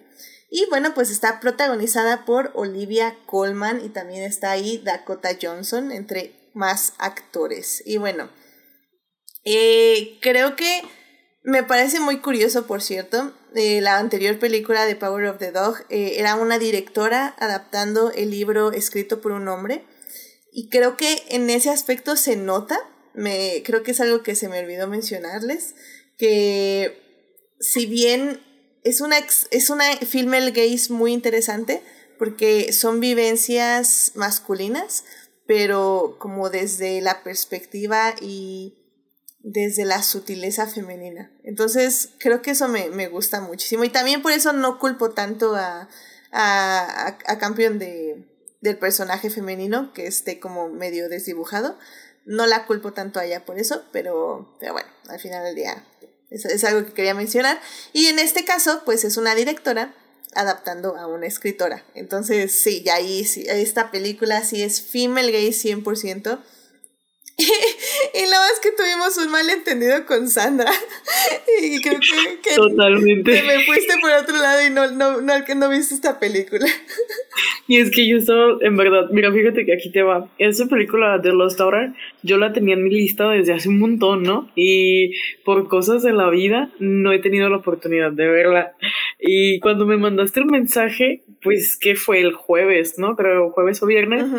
Y ya ves, el, a mí en verdad, el, como te comentaba, que había comentado, soy una persona media visual. Y, y el póster a mí como que se me hacía un poco familiar, o sea, como muy parecido, ¿no? Y ya ves que esta película pues se estrena el, el, se estrena el jueves y yo dije, ok, en mi cabeza me hizo sentido, ¿no? Andaba con mil pendientes, fui al cine, incluso la vi y todo. Y, y ya cuando estaba aquí, ya que veo, dije, no, no puede ser, me equivoqué. Pero sí, este, aquí los escucho yo. Eh, pues ahora sí que no voy a opinar. Este, a lo mejor uno que otro comentario sí, pero sí es algo que yo en verdad sí quiero ver. Y pues. Sí, es que. una disculpa. No, no te preocupes. Tú viste de The Worst Person in the World, que también. Totalmente recomendada. En verdad, esta es mi película favorita del año. O sea, de hecho, ¿sabes qué? Sí me gustaría mencionarla, pero en la siguiente parte, porque como ya es como directores con eh, hablando de experiencias femeninas, creo que vale mucho la pena también mencionar esa película. Ok, muy bien. Sí, sí, sí, sí, sí. Y, y, Carlos ya la vio, estoy así, te ha puesto todo mi dinero. ¿Cuál? The, the, the, Worst Person in the World. No, todavía no la veo, la voy a ver este fin de semana. Ah, totalmente recomendada. Sí, no, muy, muy buena. En verdad. Muy bien. Pero bueno, entonces hablemos rápidamente de Lost Claro. Este, bueno, como les digo, esta es una película que pueden ver en Netflix y que, bueno, protagonista, ya, o sea, creo que Olivia Colman en general es, este, garantía de que van a ver algo bueno. Eh, creo que elige muy bien sus proyectos y ha elegido, o sea, tiene muy buen, muy buen tino para elegir personajes. Entonces, la verdad es que yo entré a The Lost Daughter sin saber, ya saben, pues a mí me encanta no saber absolutamente nada. De hecho, The Power of the Dog sabía que estaba Cumberbatch y era lo único que sabía. The Lost Daughter sabía que estaba Olivia Colman, era lo único que sabía, ni siquiera sabía que era una directora. Y wow, la sorpresa que me llevé al ver la película. Em, creo que es así de inicio, nada más para que sepan, es una es una mujer que básicamente está en Grecia, si no mal recuerdo, Carlos, si no. Está en Grecia de vacaciones. Y debido, bueno, ella está en una playa, va todos los días a una playa y un buen día empieza a llegar como una familia como muy numerosa y en esa familia hay una, este, una mujer con su hija. Y al ver la relación, su hija pequeña, así como unos 6, 7 años, y al ver esa relación madre-hija, le empieza a traer recuerdos de su propia relación madre-hija con las que fueron en hace muchos años sus hijas pequeñas. Y que bueno, ahora ya este, son adultas ellas, ¿no? Y bueno, esta es lo que me gusta decirle las películas anticonceptivas. porque, así como eh, sí, ser madre tiene sus ventajas, pero básicamente no lo hagan. entonces, entonces, yo digo, ok, te respeto película. Em, y, y la verdad es que no he visto películas así. Creo que es de las pocas películas que sin tener asesinos seriales como We Need to Talk About Kevin. este, bueno, no, no es We, sí es ¿Cómo se llama la película? ¿Sí se llama así? Lo de, sí, sí, sí, sí, Ah, bien. Es que me sonó como a canción. Entonces, ah, güey, no te acaba Bruno. Ya, encanto, perdón. Estamos. Pero bueno. Entonces, tenemos ese tipo de películas que es así como, sí, la este, maternidad es horrible, mi hijo es un asesino serial. Entonces, bueno, ok, ok, va. Pero esta película no cae ahí, evidentemente. pero justo, habla de cómo la maternidad no solo es difícil, tiende a ser horrible, pesada, injusta, dolorosa y al final del día la, siento yo que la protagonista ni siquiera sabe si valió la pena. O al menos como que yo me quedo con ese sentimiento. Y porque queda con más culpa que otra cosa. O sea, y es como... Yo siento que en algún punto dices que toda esta culpa se hubiera resuelto si no hubiera pasado por la maternidad, básicamente. Sería una persona feliz sin la culpa de no ser una buena madre. Y creo que ya saben que a mí no me gustan los flashbacks, creo que es un recurso muy sencillo del guion. Sin embargo, creo que en esta peli se utilizan muy bien. Eh, el hecho de que cómo ella va viviendo sus vacaciones en Grecia y va regresando eh, conforme ve la relación de esta mujer con su hija, ella va recordando sus propias vivencias como madre.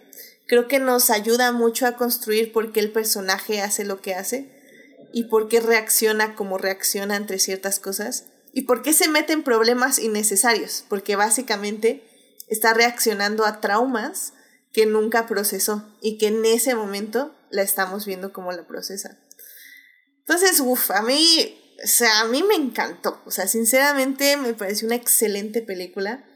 Carlos, no sé tú qué pensaste de los otros. Creo que lo que acabas de decir de este personaje reaccionario, pues mejor forma de describirla no hay. creo que analizaste la película en tres oraciones y de forma súper concisa. ¿Cómo este, Por fin lo logré.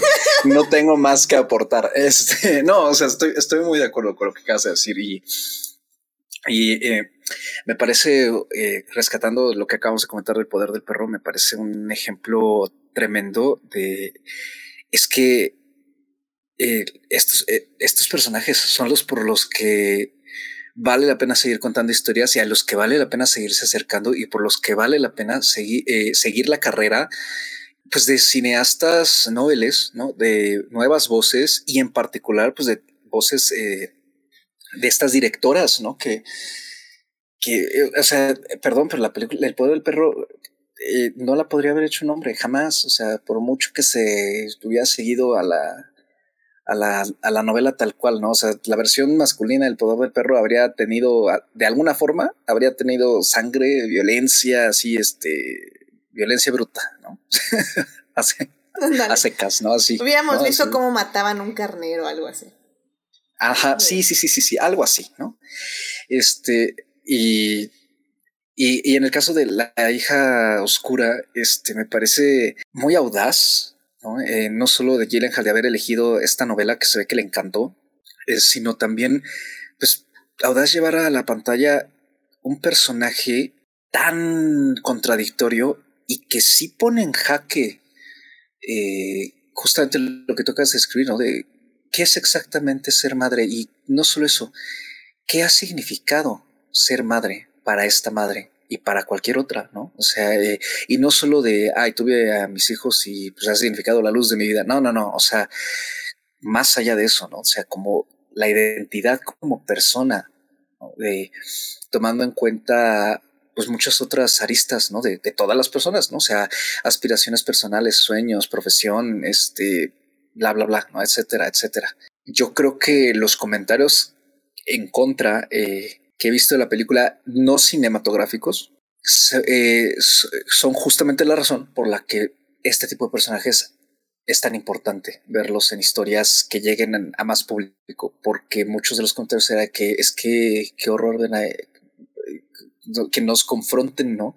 Qué horror ver a una mujer que es mala madre, o, o me imagino yo que horroriza ver cómo este personaje sí se está está eh, dándose, de cierta forma, la libertad de cuestionarse todo eso que a lo mejor la gente de la audiencia se lo ha cuestionado o lo ha llegado a pensar, pero de repente apaga esa, esa, esa pregunta porque dice, ay no, ¿cómo voy a estar cuestionándome yo estas cosas, no? Eso está mal, ¿no? Este, ¿qué, qué, qué pasa si yo me estoy preguntando, soy mal padre, soy mala madre? Este, no, no, no, no, no, eso nunca lo debo pensar, pero pues ahí se queda, ¿no?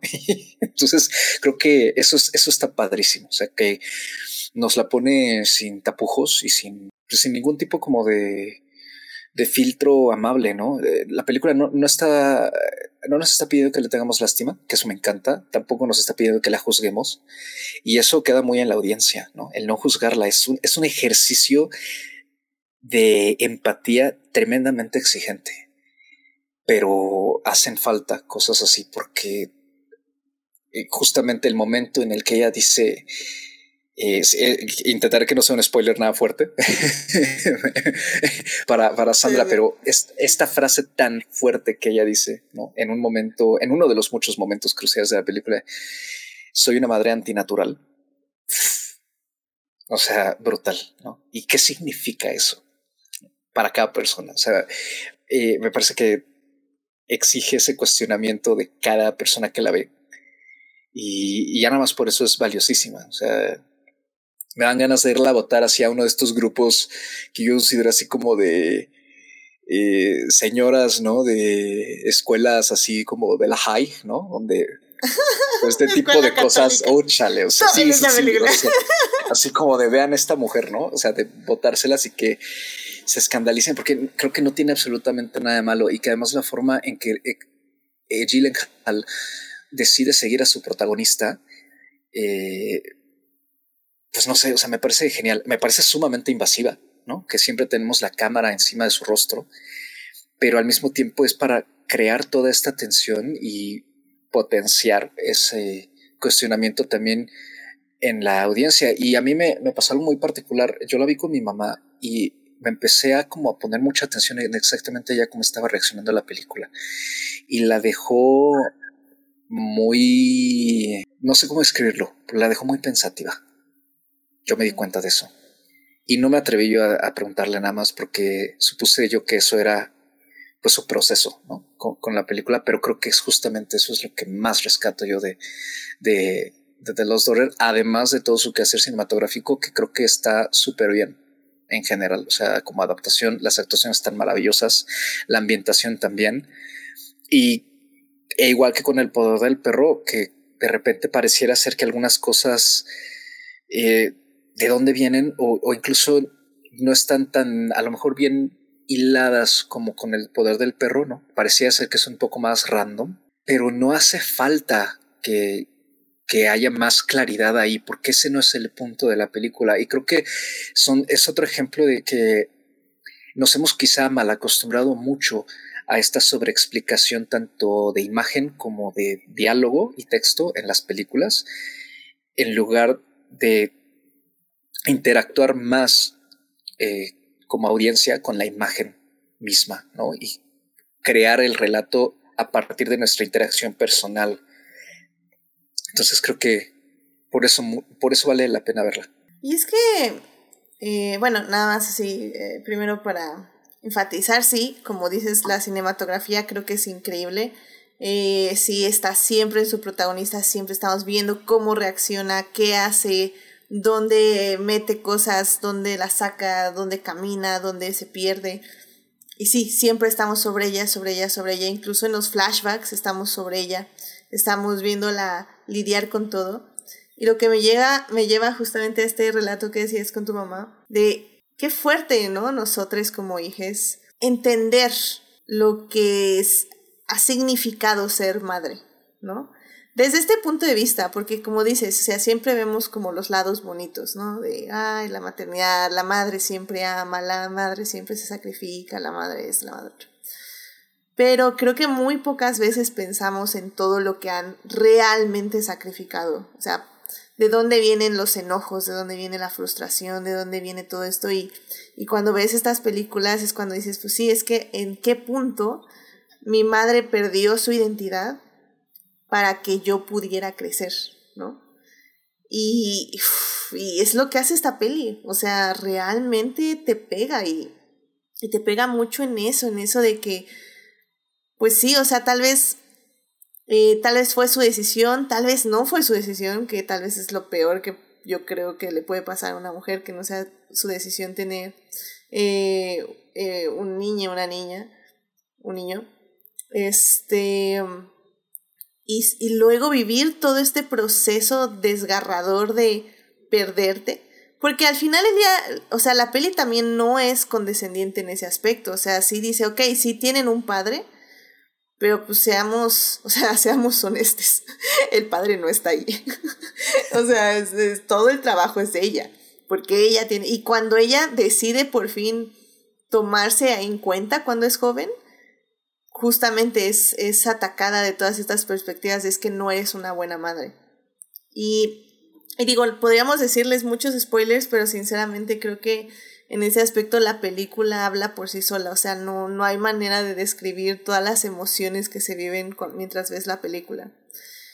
Y, y, como decimos, o sea, por eso creo yo que es una película muy importante, muy importante de ver, porque no solo cuestiona eh, justo estas emociones que quiero pensar muchas madres viven, que muchas madres sienten, pero por el mismo, este, por el mismo patriarcado, por este pensamiento machista, es como, no, yo no puedo pensar eso porque yo soy como la Virgen María abnegada a mis hijos, etc. No importa que me pierda yo mientras ellas vivan, etc.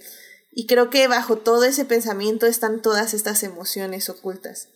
Y, y bueno, y eso ahora sí que yo lo supongo, que es como madres, ¿no?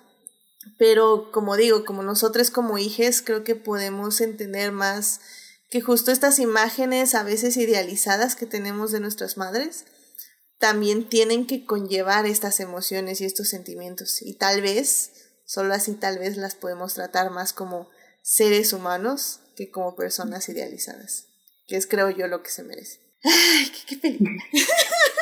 Fíjense que ahorita que, que lo estaban comentando, este, a mí se me hace, y estaba pensando, obviamente ya saben que no he visto la película, pero creo que es un discurso que hacía falta, o sea, es algo que totalmente hacía falta, el, la maternidad no deseada, ¿no? Que es algo que en verdad existe, siempre ha estado, el perderse por enfocarse en los hijos y todo esto, y no se habla, o sea, como por ejemplo, como lo comenta Carlos, que su mamá quedó en shock.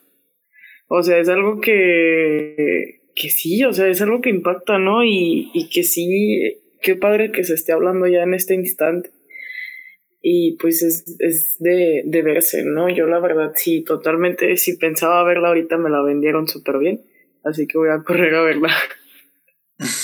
Eso, muy bien. Y, y, y, no solo la maternidad no deseada, sino también es que, es que son esas cosas que tenemos como muy arraigadas, ¿no? De que no digas eso porque este, la maternidad, este, como decepción, no sé, o sea, sí. Edith, dirías que se podría decir así. Sí, porque creo que en cierta forma eh, las hijas que tiene la protagonista son deseadas, pero creo que como bien dices, es la decepción de que no sientes lo que tienes que sentir. Y, y la decepción de que no, no estás viviendo lo que tenías realmente que vivir y lo estás perdiendo por tener hijos o en este caso tener hijas. Y, y, que toda esa construcción del tener que no es más que una construcción social, una presión social que se ha formado y que se sigue creando, ¿no? O sea, que es, ella no es tanto lo que es que yo, yo tenía que sentirme así de ser mamá. No, es que todo el mundo me ha dicho, ¿no? Casi, casi. Entonces, sí es, es, es muy impactante hacer ese cuestionamiento. Y otra vez, o sea, creo que es es súper valioso que además esté esta película en una plataforma que, bueno, es una baja de dos filos, ¿no? Se puede perder ahí en el catálogo, pero al mismo tiempo está muy accesible.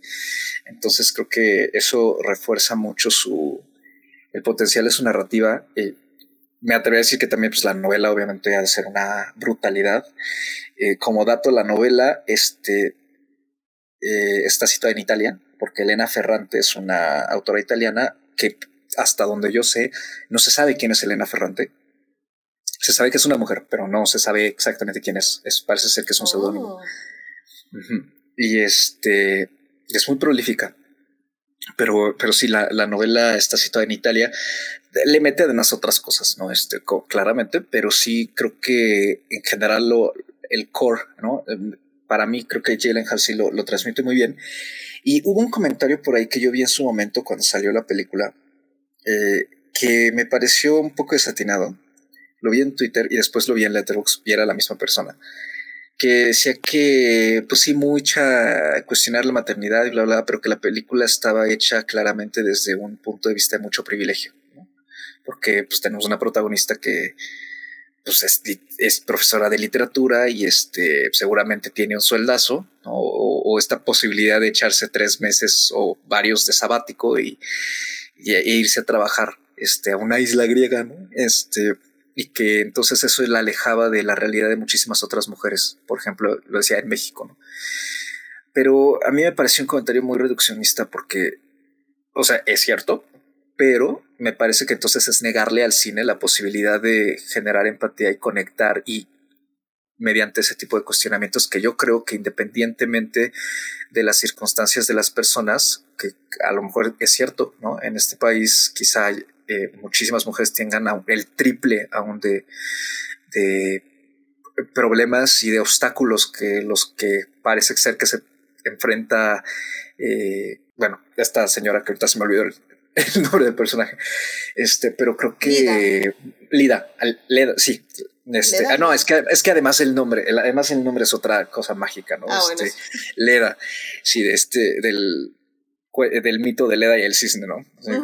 Que perturbadorcísimo. Este, creo que me parece una forma, pues sí, como de reducir el, el poder del cine y de que, pues, creo que va más allá, ¿no? O sea, justamente este tipo de cuestionamientos nos conectan a todos como personas y es muy válido, o sea, identificarte pues, con una señora que independientemente de su posición, o sea, la forma en que está hecha la película, creo yo, permite justamente eh, con esa conexión. Creo que es una crítica válida, pero sí, estoy de acuerdo contigo también de que no hay que perdernos. O sea, al final del día, esta peli no se basa un poco de que sí, o sea, ella en su privilegio pudo tomar muchas de las decisiones que toma durante la película, pero que aún así, a pesar de que pudo tomarlas, toda la culpa le sigue cayendo y la sigue carcomiendo. Exactamente. Y ese es un poco el asunto, porque eh, yo creo que sí, tiene que haber muchísimas más historias de maternidad y de diferentes estratos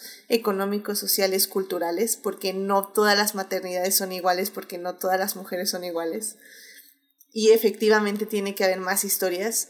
Y creo que este es un buen inicio, porque efectivamente tenemos que iniciar desde la parte privilegiada, la parte eh, de una mujer blanca, rica, para luego ya abrir más espacio a otras, eh, otras narrativas y otras historias. Entonces, al final del día también eh, la directora pues es una actriz que pues conocemos muy bien, la recordarán por, no sé, Batman. este, pero bueno, ya, ya agarró la batuta directorial y este es, según yo, su ópera prima. Y, y pues lo hizo muy bien. Y pues, ¿qué iba a contar? Pues una historia que ella conoce, que es básicamente de una mujer blanca privilegiada. Pero quiso contar esta historia de antimaternidad, por decirlo de alguna forma. Y lo hizo de forma excelente. Entonces, pues sí, o sea, son críticas válidas. Nada más que no perdamos la película por criticarla por eso, por algo que es. O sea, que no tiene la culpa la película porque así es la película, en el aspecto de que ese es el punto de vista que quiere dar. Y nada más no le cerremos la puerta a otros puntos de vista. Eso es lo importante, definitivamente. Y ahorita que mencionas lo de que es su ópera prima, eh, eh, que pues, tristemente pues sí, es su, ópera prima, este, pero creo que eh, no me sorprende a mí para nada que Gyllenhaal se haya acercado a un personaje como Leda, porque es justamente el tipo de personaje que ella podría protagonizar y se asemeja más al tipo de mujeres que ella ha estado representando en pantalla durante los últimos 10 años, más o menos.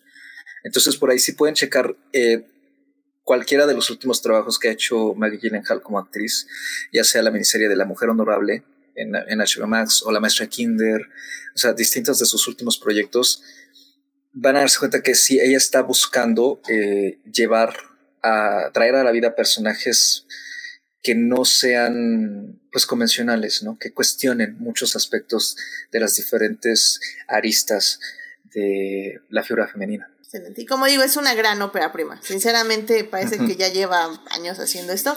Que probablemente sí, pero tal vez no eh, frente a la cámara, sino justamente detrás de la cámara ha aprendido mucho y se nota que todo lo que aprendió lo aprendió muy bien. Así que excelente película, vayan a ver. The Lost Daughter está en Netflix. Y como digo, no es una peli bonita. Eh, creo que al final es catártica. No, no digo que se van a quedar como deprimides. Es catártica. Y, y hay que ver más de estas películas, definitivamente. Y que haya más de estas películas, por favor, definitivamente. Así que bueno, pues vámonos ya a nuestra siguiente sección para ahora sí hablar de una tercera película que tiene igual nominaciones al Oscar. Así que vámonos a hablar de... Eh, bueno, más bien, vámonos a la tercera parte.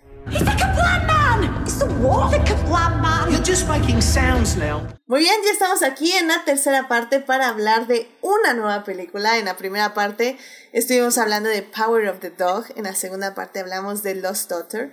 Y ahorita en la tercera parte vamos a hablar de Licorice Pizza. Esta película se estrenó en cines como hace un par de semanas, probablemente ya no está en cartelera, pero pues está en medios alternativos y esperemos que muy pronto ya esté en alguna plataforma streaming. No sé, no sé cuál tiene deal de hecho para recogerla, pero ahorita les averiguo porque si ya está en medios alternativos es porque ya en Estados Unidos debe estar en algún lugar. Así que ahorita les, les averiguo eso. Pero bueno, em, la película está nominada para Mejor Película, Mejor Director y Mejor Guión eh, Original. Y bueno, pues también ha tenido muchísimos premios en, otras, este, en otros festivales. Eh, la película está dirigida por Paul Thomas Anderson y bueno, está protagonizada por Alana Haim y Cooper Hoffman. Y sí, sí, se les hace conocido, sí, Cooper Hoffman es el hijo este, de el actor Philip Seymour Hoffman, que falleció ya hace algunos años. Y, la verdad que no lo había notado hasta que hacía ciertas expresiones y yo decía, pues el amor de Dios, ¿de dónde es esa expresión? Me estoy muriendo aquí y ya que lo leí fue así como, no manches, voy a llorar, qué bonito. es la viva imagen de su padre, pero bueno, eso es, eso es aparte.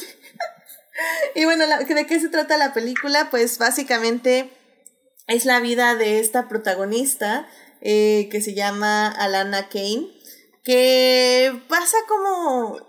Es como una historia de amor, podríamos decirlo de alguna forma, de encuentros y desencuentros, donde un chico que es muchísimo menor que ella, eh, llamado Gary Valentine, pues básicamente le, eh, pues le está coqueteando, entonces tienen como esta relación mientras eh, les dos crecen y cambian y pues básicamente el, mundo cambia a su alrededor, pues eh, se siguen encontrando y desencontrando conforme pasa el tiempo. Y es un poco interesante la peli, pero a ver, tengo, tengo issues, pero al mismo tiempo no, porque sí se me parece muy bonita. Creo que, no tengo que decirlo, o sea, Paul Thomas Anderson básicamente le encanta hacer relaciones tóxicas de forma muy romántica. Entonces no sabes, llega un punto en que no sabes dónde está la línea de la toxicidad y el romance. Y creo que lo hace muy bien, sinceramente. Pero Sandra, ¿a ti qué? Ah, bueno, eh, ¿qué pasa, Carlos? No, nada más, es que, es que lo dijiste bien padre. Es la verdad, es la verdad. Sandra, ¿a ti qué tal te pareció esta película? Eh, ¿Por qué crees que la tiene o no que ver el público? Mm, fíjate que yo estaba muy, muy emocionada, ¿no? Este, cuando vi el tráiler, cuando vi es, todo, todo, toda esta película, a mí me emocionó. O sea, fue como que dije, ah, bueno, incluso sale David Bowie en, en el tráiler. Y pues como que dices, ok, le voy a dar la oportunidad. A mí me gustó, este, se me hace como muy juvenil. Es una propuesta juvenil, sí es de, yo sí la yo sí la pondría como en una tipo relación tóxica, este, está divertida, es fácil de digerir totalmente. Em, es corta, la podremos considerar. Aparte de que también el, la dirección de arte está bastante interesante. Hubo una parte de la película que sí me dio bastante mucha, bueno, me, me dio muchísima risa, que fue la parte en la que aparece Bradley Cooper. Y, y sí, esto sí se, la, se las recomiendo. Yo la vi este, porque salían las chicas de Jaime este, parecía bastante interesante. De hecho, Paula ha trabajado bastante con ellas, este, haciéndoles documentales, videos y todo esto. Y pues sí era lo que a mí me interesaba, ¿no? este, lo de ver cómo, cómo se desarrollaban estas chicas. Y más a Lana en, en esta nueva película. Pero sí, sí se la recomiendo, en verdad. Si son fanáticos de la música y quieren ver algo un poquito como más relax, sí vayan a ver esto. Oye, es que la verdad, Alana lo hace muy bien. O sea, yo no sabía que era cantante y así. O tal vez sí lo sabía, pero no me acuerdo. este, y, y justamente bien, este, Sofía quería verlo. Quería verla por ella, entonces la vimos. Pero me pareció muy buena su actuación. O sea, en serio parece que esto lo ha hecho como años. La sentí como muy honesta, muy sincera, ¿no? Muy relajada, no sé. Sí, en verdad sí, como que yo la verdad sí soy como de que mm, me gusta mucho ver, por ejemplo, las actuaciones o cómo a veces los músicos llegan a, a, a involucrarse en otro tipo de artes, ¿no? Como por ejemplo en este caso, que a mí la verdad, eh, a mí no me gustó para nada el caso de Lady Gaga en House of Gucci, en verdad no, yo no sé por qué la están nominando, en verdad, este, en esta película.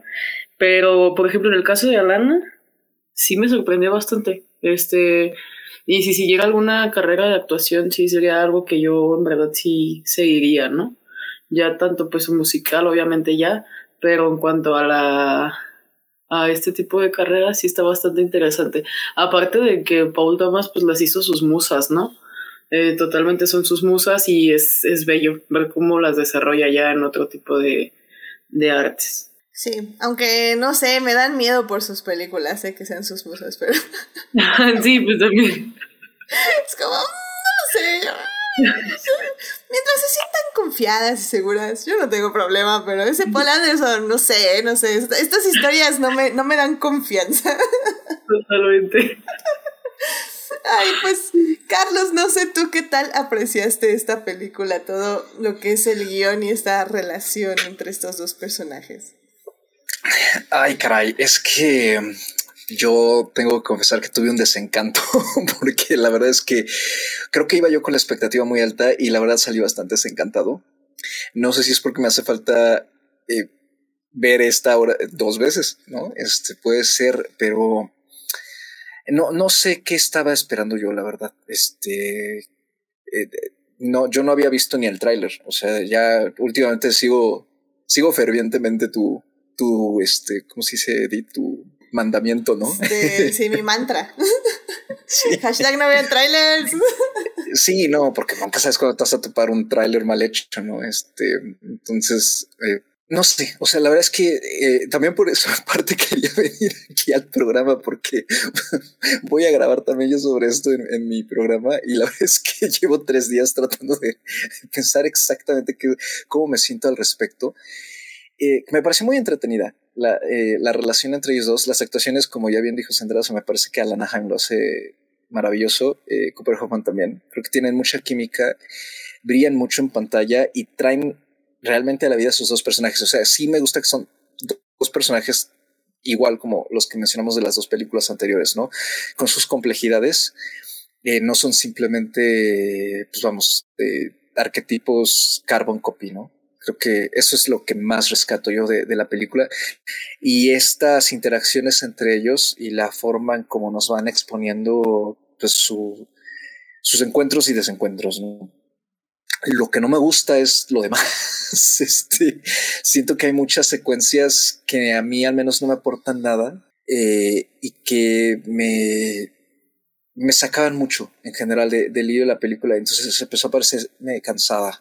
¿no? Y en particular la, la secuencia con Sean Penn, ¿no? Y este director de cine con el que Alana audiciona, toda la secuencia del restaurante me como que para mí fue una especie de referencia personal a algo pop que el director tiene pues seguramente en muy alta estima pero a mí me, me partió por completo, pues, se me hizo eterna y, tiene así este tipo de digresiones que, quizá no me agarraron en el momento o con el humor más adecuado, ¿no? O sí me, me sacaban mucho de onda, pero hasta eso, o sea, creo que sí hay, hay una historia interesante ahí. No, no, entiendo lo de la polémica que se ha armado, ¿no? Entre los años de distancia entre ambos personajes, pero creo que la película va más allá de eso. Y es más bien sobre un chico que está buscando eh, mostrarse muy maduro para ciertas personas y en especial para una persona y sobre una chica que se rehúsa en, de cierta forma a crecer y no encuentra tampoco su lugar en el mundo de los adultos y por eso sigue regresando a, con este, al mundo de este chico, ¿no? De cierta forma. Y creo que también hay, hay un aspecto semiplatónico, claramente nostálgico de alguna especie de vivencia personal del director, eh, que yo creo que es como que con, lo que no termino de conectar, pero pues todo lo demás, el, aspecto técnico, ¿no? La, el trabajo de cámara, la cinematografía en general es, es muy bello y, y, muy fiel a la época, entonces creo que eso hace que, que la película se deje ver bastante bien, ¿no? Pero sí creo que eso es mi, lo que me impide a mí como conectar más con ella, justamente esta que este tipo como de, eh, bueno, aquí no, son pausas, sino como de digresiones, a mí me, sacaron mucho. Es que creo que es una película que no se puede hacer, o sea que, eso sí quiero remarcar, no puedes hacerla en otra época, porque creo que eh, la forma en que este chico de, no sé, ¿cuántos tendría? Como 21 años, este, o menos, ya ni sé, este, 15. 15. 15 años. O sea, arma su negocio, empieza a vender todo eso. Es como, a ver, o sea, eso en el mundo actual ya no se puede hacer. o sea, es.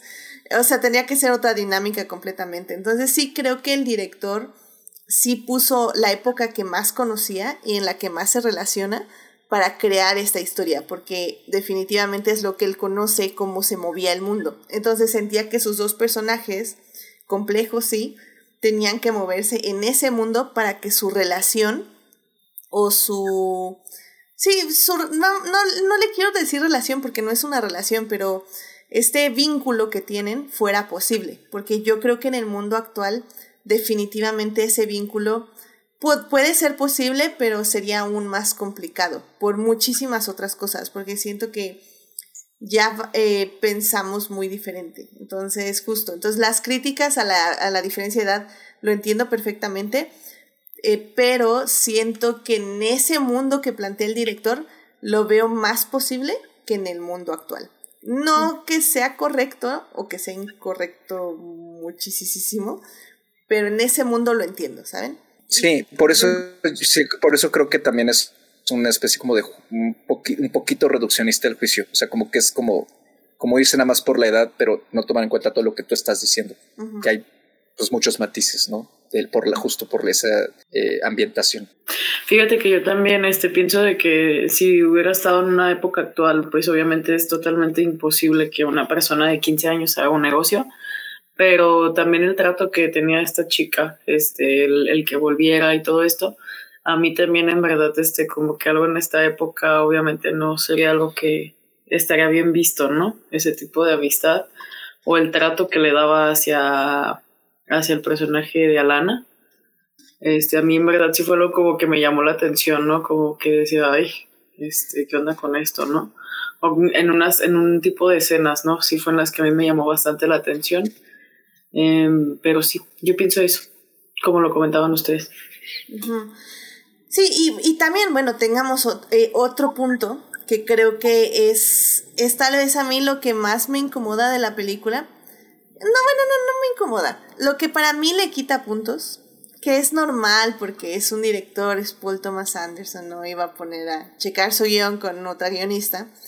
Pero sí es muy claro que la protagonista está escrita por un hombre. O sea, hay mucho male gaze durante toda la cinta. Hay muchos momentos donde ella pierde, pierde personalidad, pierde este, ah, es como, se me fue la palabra, pero pierde poder de decisión, por decirlo de alguna forma, eh, justo porque el director necesita o quiere que su eh, coprotagonista, este hombre, tenga ciertas vivencias o ciertos, o, que gane ciertas cosas, ¿no? Entonces, Sandra, yo no sé cómo sentiste justamente, porque creo que su personaje es muy bueno y muy interesante, pero sí al final del día yo creo que sí pierde mucho por el male gaze. Fíjate que aquí en esto es bastante interesante, a mí me pareció, este, porque como que este mismo male gaze, este, obviamente hace como que la película se haga menos digerible, yo pienso que más del lado de la mujer yo lo veía más como, yo, yo en verdad cuando la, la terminé de ver, fui a verla con, con mi novio y él sí me dijo que a mí sí me gustó, ¿no? O sea, eh, me, pareció esto, pero ambos como que hablamos esta parte del Mel Gaze y, y yo sí le decía de que, ¿sabes que Es que yo en verdad siento que es como más como esta fantasía que tienen a lo mejor los hombres de la edad de 15 años de tener una amiga o, o una conocida muy cercana que es mayor de edad, ¿no? Y, verla como con un poco de deseo, pero pues tenerla como a tus pies, ¿no? que yo era como yo lo, lo percibía o lo llegué a percibir, a percibir y este y sí lo comenté después ya con amigas e incluso lo llegué a leer de otras chicas que también lo llegaban a percibir de esta manera y creo que eso es como lo que es incómodo. A mí en lo personal sí fue lo que me pareció más incómodo. Sí, completamente de acuerdo. Y es que como bien dijiste tú al inicio, la peli no es aburrida. De hecho, creo que es una muy buena película en el aspecto técnico, tiene muy buena foto, muy buena edición, muy buen ritmo, tiene momentos de comedia muy bien logrados, e interacciones muy padres. Como digo, creo que Paul Thomas Anderson te vende muy bien este, relaciones tóxicas como romance. Creo que para él es como su ideal de relación, no lo sé. Pero ya que empiezas a ver como los matices, el por qué hizo esto ella, por qué hizo esto él, etc., te sale como tóxico, como la relación de la película, y como espectadora o espectadore, sientes ya el male gaze y sientes como, justo, creo que no lo pudiste decir mejor, esta chava es la fantasía del chavo de 15 años. Totalmente, es como, a mí me recordaba bastante como esta canción, la de Stacy's Mom, que siempre es como la fantasía, como muy ochentera y todo esto de que la mamá de tu amigo o de amiga, este, te, pues te tire la onda o el rollo y pues que tú digas, wow, qué increíble y que a lo mejor sea tu primera vez y cosas así.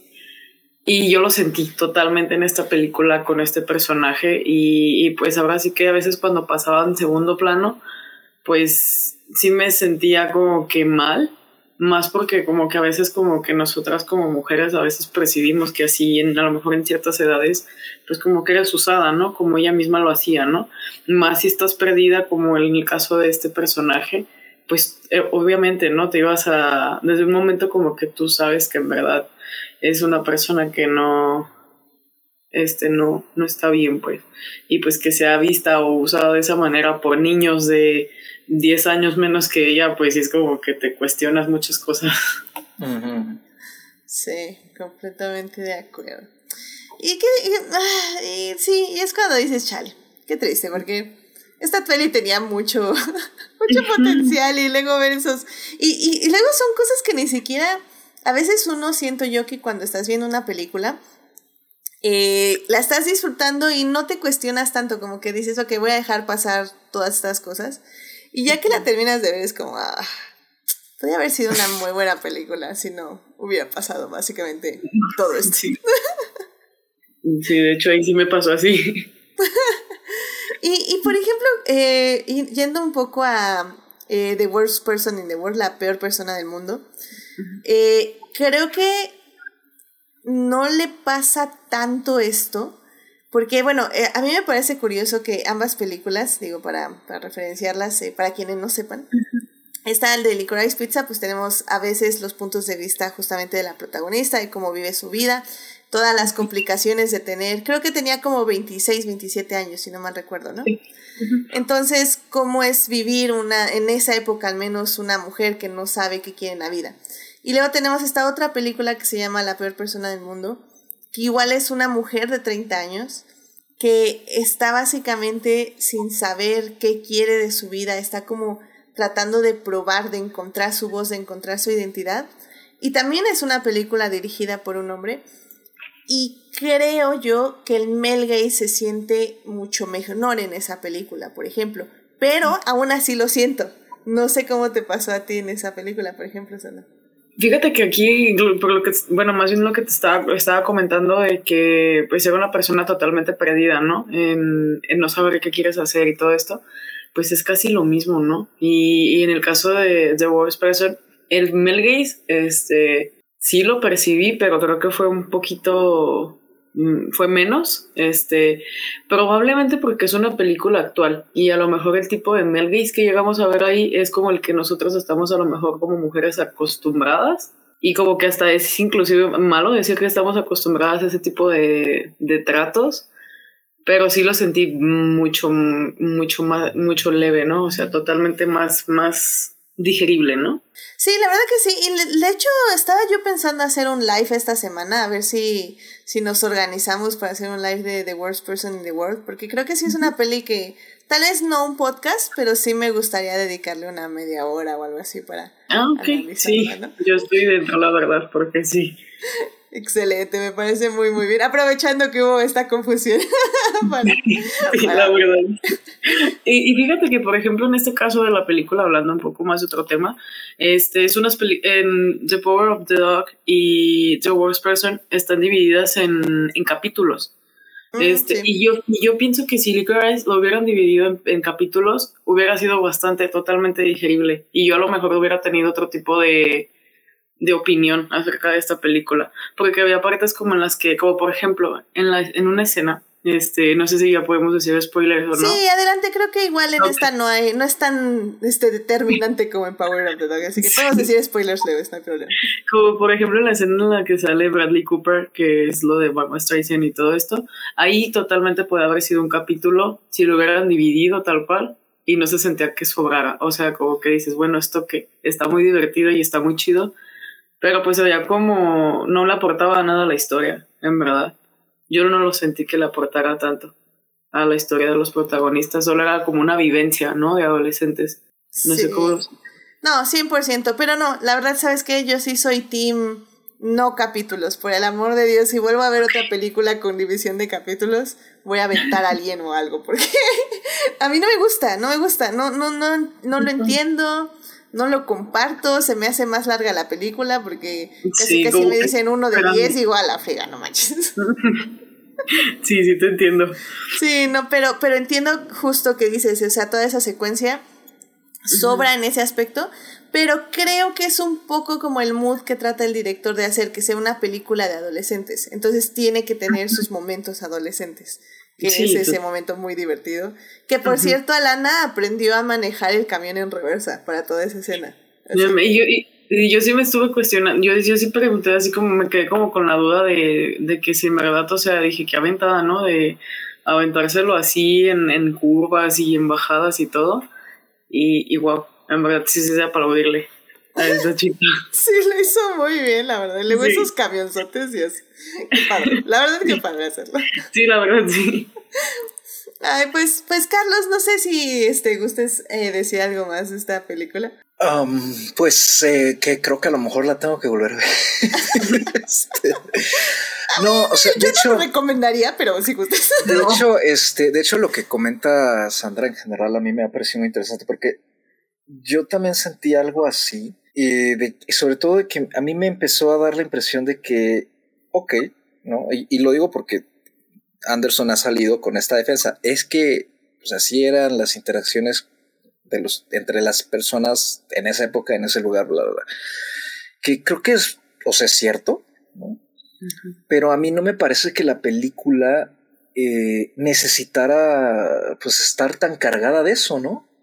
Sí. O sea, pon tú que si me pasas que a lo mejor tienen un enfrentamiento, o sea, sí, se encuentran con un hombre que a lo mejor, pues sí, ¿no? Este, ve a la chica también como de una forma muy libidosa, bueno, pues ya, ¿no? O sea, como para que, digamos que para meternos, eh, recordarnos que en esa época era, eh, esto, ¿no? Y no, no, es como que ahora no pase, ¿no? Pero bueno, o sea, ustedes me entienden, ¿no? Pero este, como para reforzar eso pero ya como que constantemente hacerlo y con distintos personajes y luego además que convenientemente el personaje de Alana, o sea, yo entiendo que a lo mejor también ella está cargando una inmadurez de cierta forma y, más por esta escena en la que está justamente con Daniel, con su hermana y le dice, ¿por qué me estaré, por qué estaré tanto tiempo, pasando tanto tiempo con unos chicos de 15 años? Este, ella está consciente de eso y pues no es más que reflejo de que a lo mejor en, algún aspecto de su persona ella se rehúsa a crecer, ¿no? O porque a lo mejor cuando ella tenía 15 años nunca tuvo un grupo de amistades así, no lo sabemos, pues, pero creo que es parte de su complejidad. Pero de repente siento que si bien su contradicción, sus contradicciones pueden ser hasta tiernas, justamente eso las vuelve problemáticas porque llega un punto en que el director mete esas contradicciones, pero ya no tan, no de forma orgánica. Siento que empiezan a ser como relacionadas con esto del male gaze, porque de repente es un personaje sumamente tonto. De repente es muy lista y de repente es muy, pues no sé, como, como que vamos, como que sí asume realmente su edad, pero de repente también es un personaje muy tonto y casualmente es muy tonto solamente alrededor de los hombres. Y se, y, y se, deja, se deja deslumbrar mucho por estos hombres. A mí, yo creo que en parte por eso esa escena del restaurante a mí no me gustó nada. Cuando, para mí, sin razón, empieza ella a hacerse como esta especie de. Pues no sé, no, es que ni siquiera sé cómo escribirlo, pero como, como señorita boba. Entonces yo dije, ah, dije, bueno, a lo mejor se quiere hacer la tonta para, pues no sé, ¿no? O sea, eh, sacarle el papel. Y pues porque obviamente el hombre va a caer. Pero cuando ya no es eso lo que pasa y parece ser que realmente sí está como deslumbrada por ese motivo y todavía accede a lo de la motocicleta y así, o sea, es como, es ahí cuando el personaje me empezó a parecer eh, ya no contradictorio por ser humano, sino contradictorio porque así tenía que serlo y, y, empieza a parecerme más problemático eso que incluso la relación, la distancia de años, ¿no? Entre, entre los dos protagonistas. Porque eso sí, siempre como que quiere guardar el decoro a pesar que esa relación está y dices, bueno, órale, eh, está bien. Pero sí, creo que ese, esa es en parte a mí lo que no me gusta, que siento que es un personaje como que de repente pues eh, está siendo como vulnerabilizado en pantalla, pero como de una forma muy eh, autoindulgente. Sí, sí, completamente. Por muy padre que, que, sean algunas secuencias como lo del camión, que a mí me pareció genial, ¿no? O sea, pero, y es que por eso mismo, por ejemplo, yo sí recomendaría la película, porque o sea, creo que por ejemplo la anterior de Paul Thomas Anderson creo que fue la de... El hilo, fantasma. ¿no? Ajá, el hilo fantasma. Esa a mí, por ejemplo, no me gustó, porque esa sí se sentía misógina, misógina, pero así te voy a dar dos bofetadas en la cara. Y esta, por ejemplo, la siento muchísimo más disfrutable, tiene momentos muy buenos, tiene buenas actuaciones, o sea, muy, muy buenas actuaciones. Y en general creo que la puedes disfrutar, aunque tenga todo esto. O sea, como, como ya decía Sandra, o sea, eh, ya estamos este, tan acostumbradas eh, a este tipo de narrativas que, ok, ya a veces es como, bueno, lo voy a poner esto a un lado y, voy a, y voy a disfrutar todo lo demás, ¿no? Entonces creo que de, de las peores películas con este tipo de misoginia, creo que funciona y lo hace bien, porque también notas que es tóxico y notas que está mal. Entonces no es también como que te están idealizando la toxicidad o te están idealizando la misoginia o el male sino que realmente entiendes que está mal, la puedes disfrutar, pero al mismo tiempo no sé si la recomendaría 100%. O sea, sí, sí estoy en ese debate como, como les digo, véanla o no véanla. No sé, tú, tú Sandra, ¿qué, ¿qué, les dices? ¿Sí véanla o no véanla? Fíjate que yo, yo sí la recomiendo pues porque es una película como, es como un 50-50. Yo, por ejemplo, este, sí pienso que mmm, vela, pero no, a veces lo que sucede en cuanto cuando son las películas de adolescentes o cosas así, es que a veces los adolescentes imitan lo, pues lo que ven, ¿no? Como que tratas como de, robar la personalidad. Eh, véanla, pero no roben la personalidad de Alana totalmente porque él, como lo comentaba Carlos en la escena en la que está en el restaurante y como que se hace como un poco como esta persona despistada o tonta, no te lleva a ningún lado, o sea, no te lleva a ningún lado y es un discurso que pues ya, ya se habló bastante, pero pues ya ahorita como que en estas épocas ya no, no, totalmente. Tú Carlos, ¿tú qué opinas? Pues, o sea, digo, como pieza de cine de, de Anderson y en general, o sea, creo que pues, sí, pues, sí, vale la pena. Hay, hay muchas cosas que rescatar, ¿no? Pero sí creo que también, pues no tiene mal, nada malo cuestionar, sobre todo cuando la defensa a mí me parece tan simple como, pero pues es que así era, ¿no? O sea, porque, pues que así sea, que así era, este, no significa que haya que abusar de eso, sobre todo cuando la historia parece ser no ir de eso. Es como, por ejemplo, si me dijeras, es que está, por ejemplo, 12 años esclavo, ¿no? Pues obviamente nos tienen que mostrar esclavitud porque ese es el tema que está retratando la película. Sí. O sea, así de simple, ¿no? Pero si, no sé, si nos ponen una escena de tipos, eh, eh, si es una película enfocada en el cine de tacitas tradicional, la aristocracia y la, la, y de repente te ponen una escena que no tiene realmente mucho que ver sobre cómo le están latigando a alguien, es que así era, pues sí, pero eso a qué viene a cuento aquí. O sea, como que no, no, no me hace sentido narrativamente, ¿no? Independientemente de la época. Y creo que aquí es, es el mismo problema. Todavía la escena eh, de, del personaje de Cooper, eh, creo que me, me, hace más sentido dentro de la película, pues porque se enlaza con lo de la crisis del gas, ¿no? Y de que llegan tarde y se les está cayendo el negocio, bla, bla, bla. Pero incluso también ese, ese momento todavía en que él se cruza en el camión y se le ugh, embara ahí a, Lana, todavía lo justifico, entre comillas, porque es un personaje que está actuando directamente con ellos en algo que sí tiene más que ver con la narrativa y este y vamos, el personaje está ahí, ahí sí es, era como un propósito de mostrar, mira, el tipo de hombres que había, ¿no? Con poder, eh, que eran celebridades, pero justamente lo del restaurante y otras más que hay en la película, me, y este, y yo, o sea, nos con ese buen sabor de boca de, de que yo sí me echaría una comedia dramática de las Haim juntas en una casita encerradas discutiendo. este, la verdad es que sí lo haría. Eh, que yo quería preguntarles a ustedes eh, ¿qué, qué, opinan de este también eh, estas dos escenas que han circulado mucho del dueño del restaurante japonés. Ah, eh, sí. Que también han causado mucha polémica porque es el mismo, al, al, final creo que es el mismo, la misma queja, ¿no? Que son como escenas que no aportan nada y, y, salvo el pretexto de querer colorear, pues es que así era, ¿no? La época. Uh -huh. Creo que de hecho también podemos hablar un poco, o sea, de ese tipo, o sea, justo de las escenas, de por ejemplo el congresista, y justamente que nos demuestran que, bueno, es gay y que pues obviamente tiene que ocultar esta parte y que utiliza a la protagonista para ocultarlo, ¿no?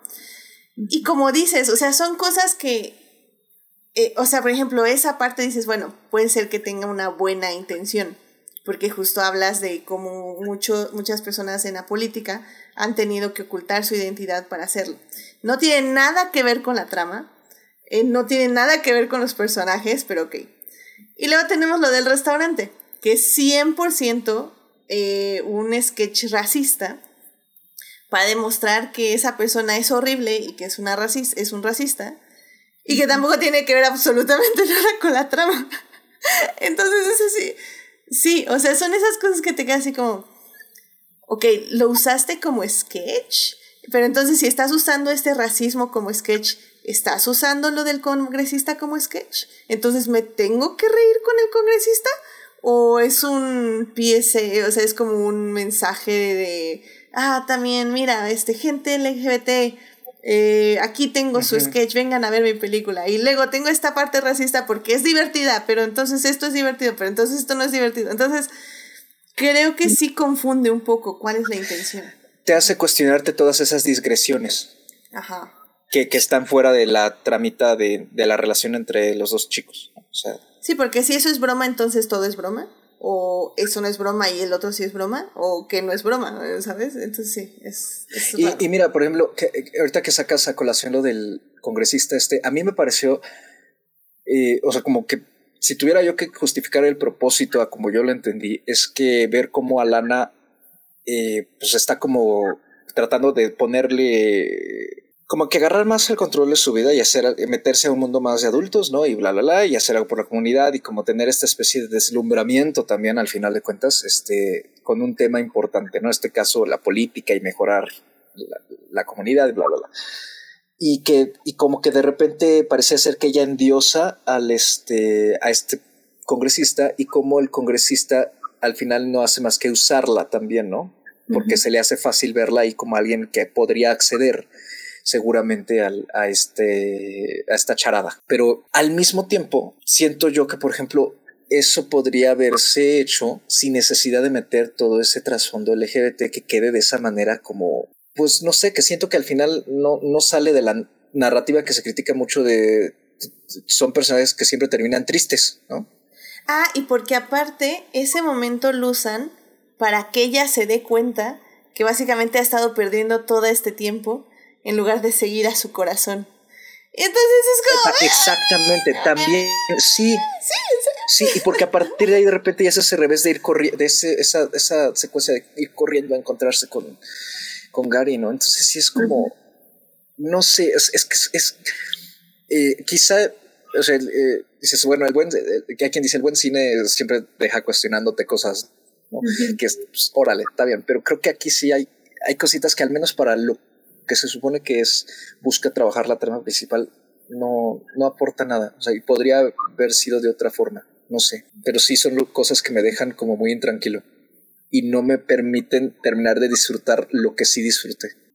Sí, estoy pensando como que todo este tipo de, de escenas en las que se ve como por ejemplo el racismo, este tipo de, de, situaciones con la comunidad. Y, y sí como que no sabes si reírte o cómo reaccionar, ¿no? Porque, por ejemplo, yo cuando, cuando fui a verla había bastantes personas en el cine, este, que eso sí me emocionó mucho porque pues ya se ve como que ya es vida después de la pandemia, eh, queriendo no, este, y muchas personas se reían en las escenas con, en las que imitaba el acento, la persona en el restaurante, que no recuerdo su nombre, este, pero incluso como que yo también decía como de que, ah, bueno, pues este sí da risa, o es como que sí te daba un poco de risa, pero pues también como que te quedabas de, esto está bien irrelevante, ¿no? O sea, sí entiendo que era así la, la época, pero como que quedaba medio flotando. y aparte porque deja, bueno, deja el racismo de un lado. y, y también la misoginia de esa escena. Porque literal se supone que era su esposa y nada más le hablaba así como con el acento. Para, y, y al final dice que no entiende japonés, entonces ni siquiera sabía qué le estaba diciendo. Entonces es como. Sí. ¿What? O sea, no. Es de muy mal gusto. Esto está todo muy mal. Así que ahora sí que no solo es racista, sino también misoginia. ¡Ay, qué emoción! y, fíjate que ahí, por ejemplo, como que cuando empiezas a ver que imita el acento, como que dices, bueno, puede que sí te dé risa y como que sí unas carcajaditas, ¿no? Pero cuando él dice que en verdad no le entiende nada y que se la hizo su esposa, sí es como que cuando yo dije, ay, no, esto la verdad no. Y, y en verdad, bueno, yo sí estuve como a, a dos de pararme y decir, ay, ya, ya, ya me quiero ir, ya o sea, yo sí estuve, la verdad, y tiene mucho tiempo en el que yo no, me sucedía esto y en esta película sí, y me sentí decepcionada. Sí, y aparte porque son dos veces, o sea, ni siquiera es como un sketchito y vámonos. Es que, dos veces largas. Ese es el problema. ese es el problema. Yo no entiendo. Todavía la primera vez, que tampoco tiene mucho sentido, pero dices, bueno, ya, ya, y hasta como, como es casi enseguida, ¿no? Como en los primeros 20 minutos, como dices, ah, mira, esta es la dichosa escena, ya, ¿no? Pasó el trago, trago al amargo.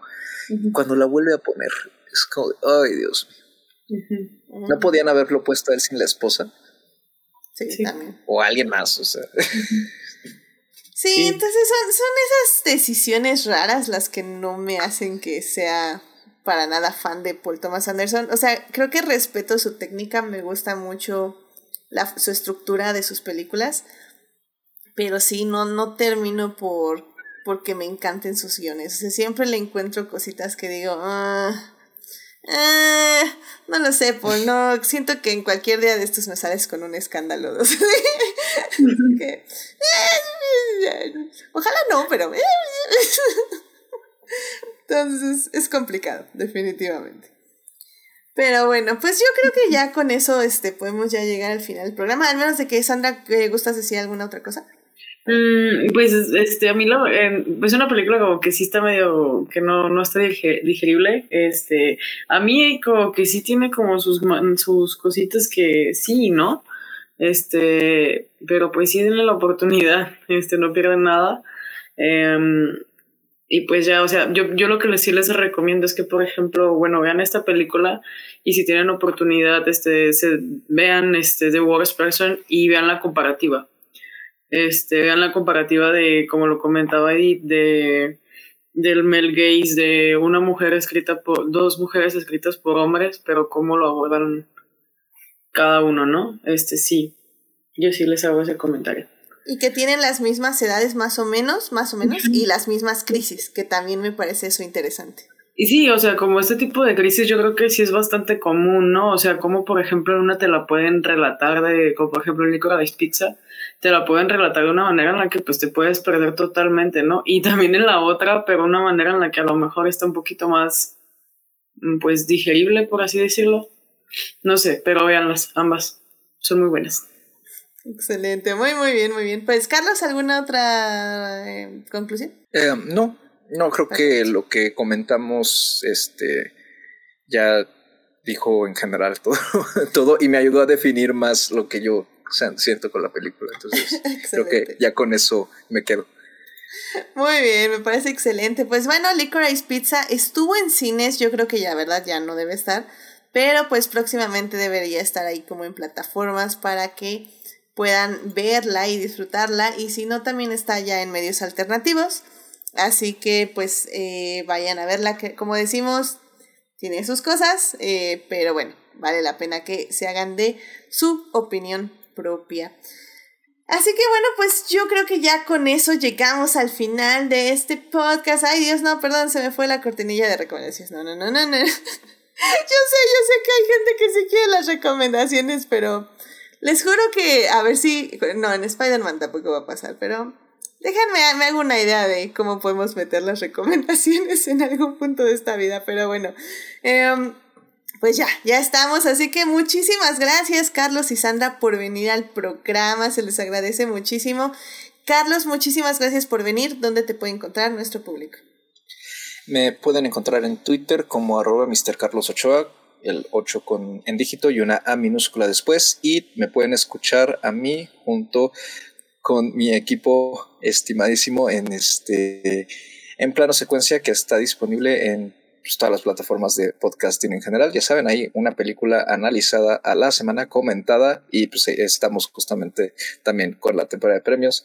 Y este, y Licorice Pizza es nuestro episodio que sale este viernes próximo. Entonces, ahí estamos. Excelente, muchísimas gracias, Carlos. Sandra, muchísimas gracias por venir. ¿Dónde te puede encontrar nuestro público? A mí me pueden encontrar en, en Instagram en, en como Every Cinema Costume.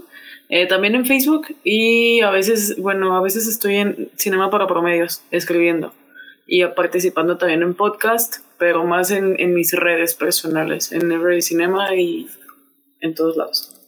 Excelente, muchísimas gracias. Y bueno, pues ya saben, a mí me encuentran en HT Idea, donde pues hablo de Lewis Hamilton, siete veces campeón del mundo, que ya regresó a la Fórmula 1 y no, en serio, la carrera de este domingo estuvo, literalmente grité, aplaudí, karma, solo diré karma, pero bueno, ya les platico luego. Este, y bueno, hablo de Reylo y de Hannibal. Y bueno, suscríbanse al canal de Twitch para que les avise cuando estamos en vivo y nos acompañen en el chat como este, SS Fallen Angel, también estuvo Héctor y estuvo Marsalis21. Muchísimas gracias por escucharnos en vivo.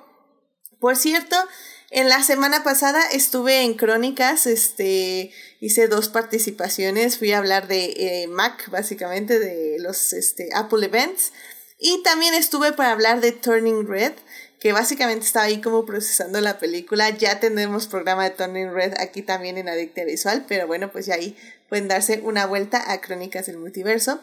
Y bueno, pues los miércoles, ya saben, estamos de estreno a las 9 de la mañana en YouTube. Y eh, muchas gracias a quienes me acompañaron en vivo en el anterior programa. Me acuerdo que sí hubo gente, pero no les anoté, así que mil perdones, pero muchísimas gracias por acompañarme ahí en el programa de YouTube. Y bueno, también muchísimas gracias a quienes nos oyen durante la semana en Heartis, Spotify, Google Podcast y en iTunes.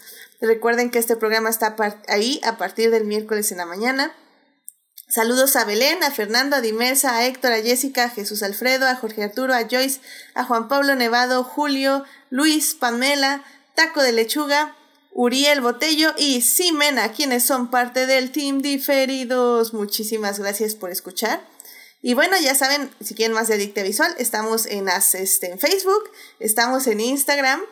Y eh, a petición, bueno, más bien, a petición del universo que me juega este, peticiones raras que yo le digo a la gente, sí, hazlo. Y luego hay gente que me dice, hazlo. Y yo les digo, no, no puedo. Entonces como, ah, ok, ya lo voy a hacer. Eh, esta semana voy a abrir un Patreon. Voy a abrir un Patreon para les escuchas que quieran eh, ser parte de Adictia Visual, un poco para que eh, ahora sí que monetariamente para que este podcast siga creciendo y siga mejorándose poco a poco. Quienes gusten apoyar, ahí va a haber este, pues que son como eh, ay, se me acaba de ir Tears. son como cosas que depende cuánto cooperen, este, van a tener de adicta visual y así.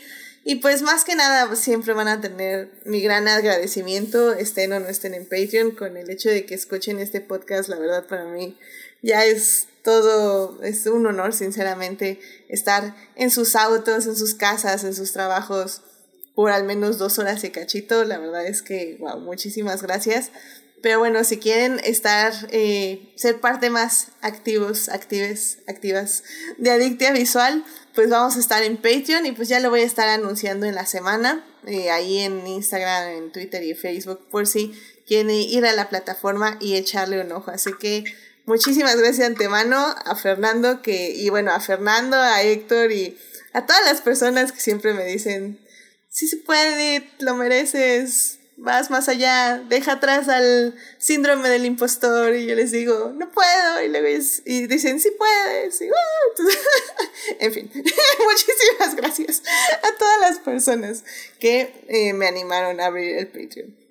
Pero bueno, eh, la próxima semana vamos a hablar ya por fin de esta película que amé, lloré en el cine y que no se había estrenado hasta ahora porque no sé por qué fregados, pero bueno, eh, vamos a hablar de Spider-Man No Way Home. Y bueno, o sea, la verdad sigue siendo una peli que me gustó muchísimo. La verdad, ya le he dicho, esta etapa Marvel es mi etapa Marvel. O sea, la verdad lo están haciendo muy, muy bien. Y se notó sobre todo ahorita en Spider-Man No Way Home. Así que de eso vamos a hablar la próxima semana. Pero bueno, pues que tengan una linda semana, síganse cuidando mucho, eh, no bajen la guardia y pues ya estamos aquí en nuestros primeros pasitos post pandemia. A ver a ver qué pasa pero bueno. Muchísimas gracias por escuchar. Muchísimas gracias Carlos. Muchísimas gracias Sandra por venir. Cuídense mucho. Nos estamos escuchando. Bye bye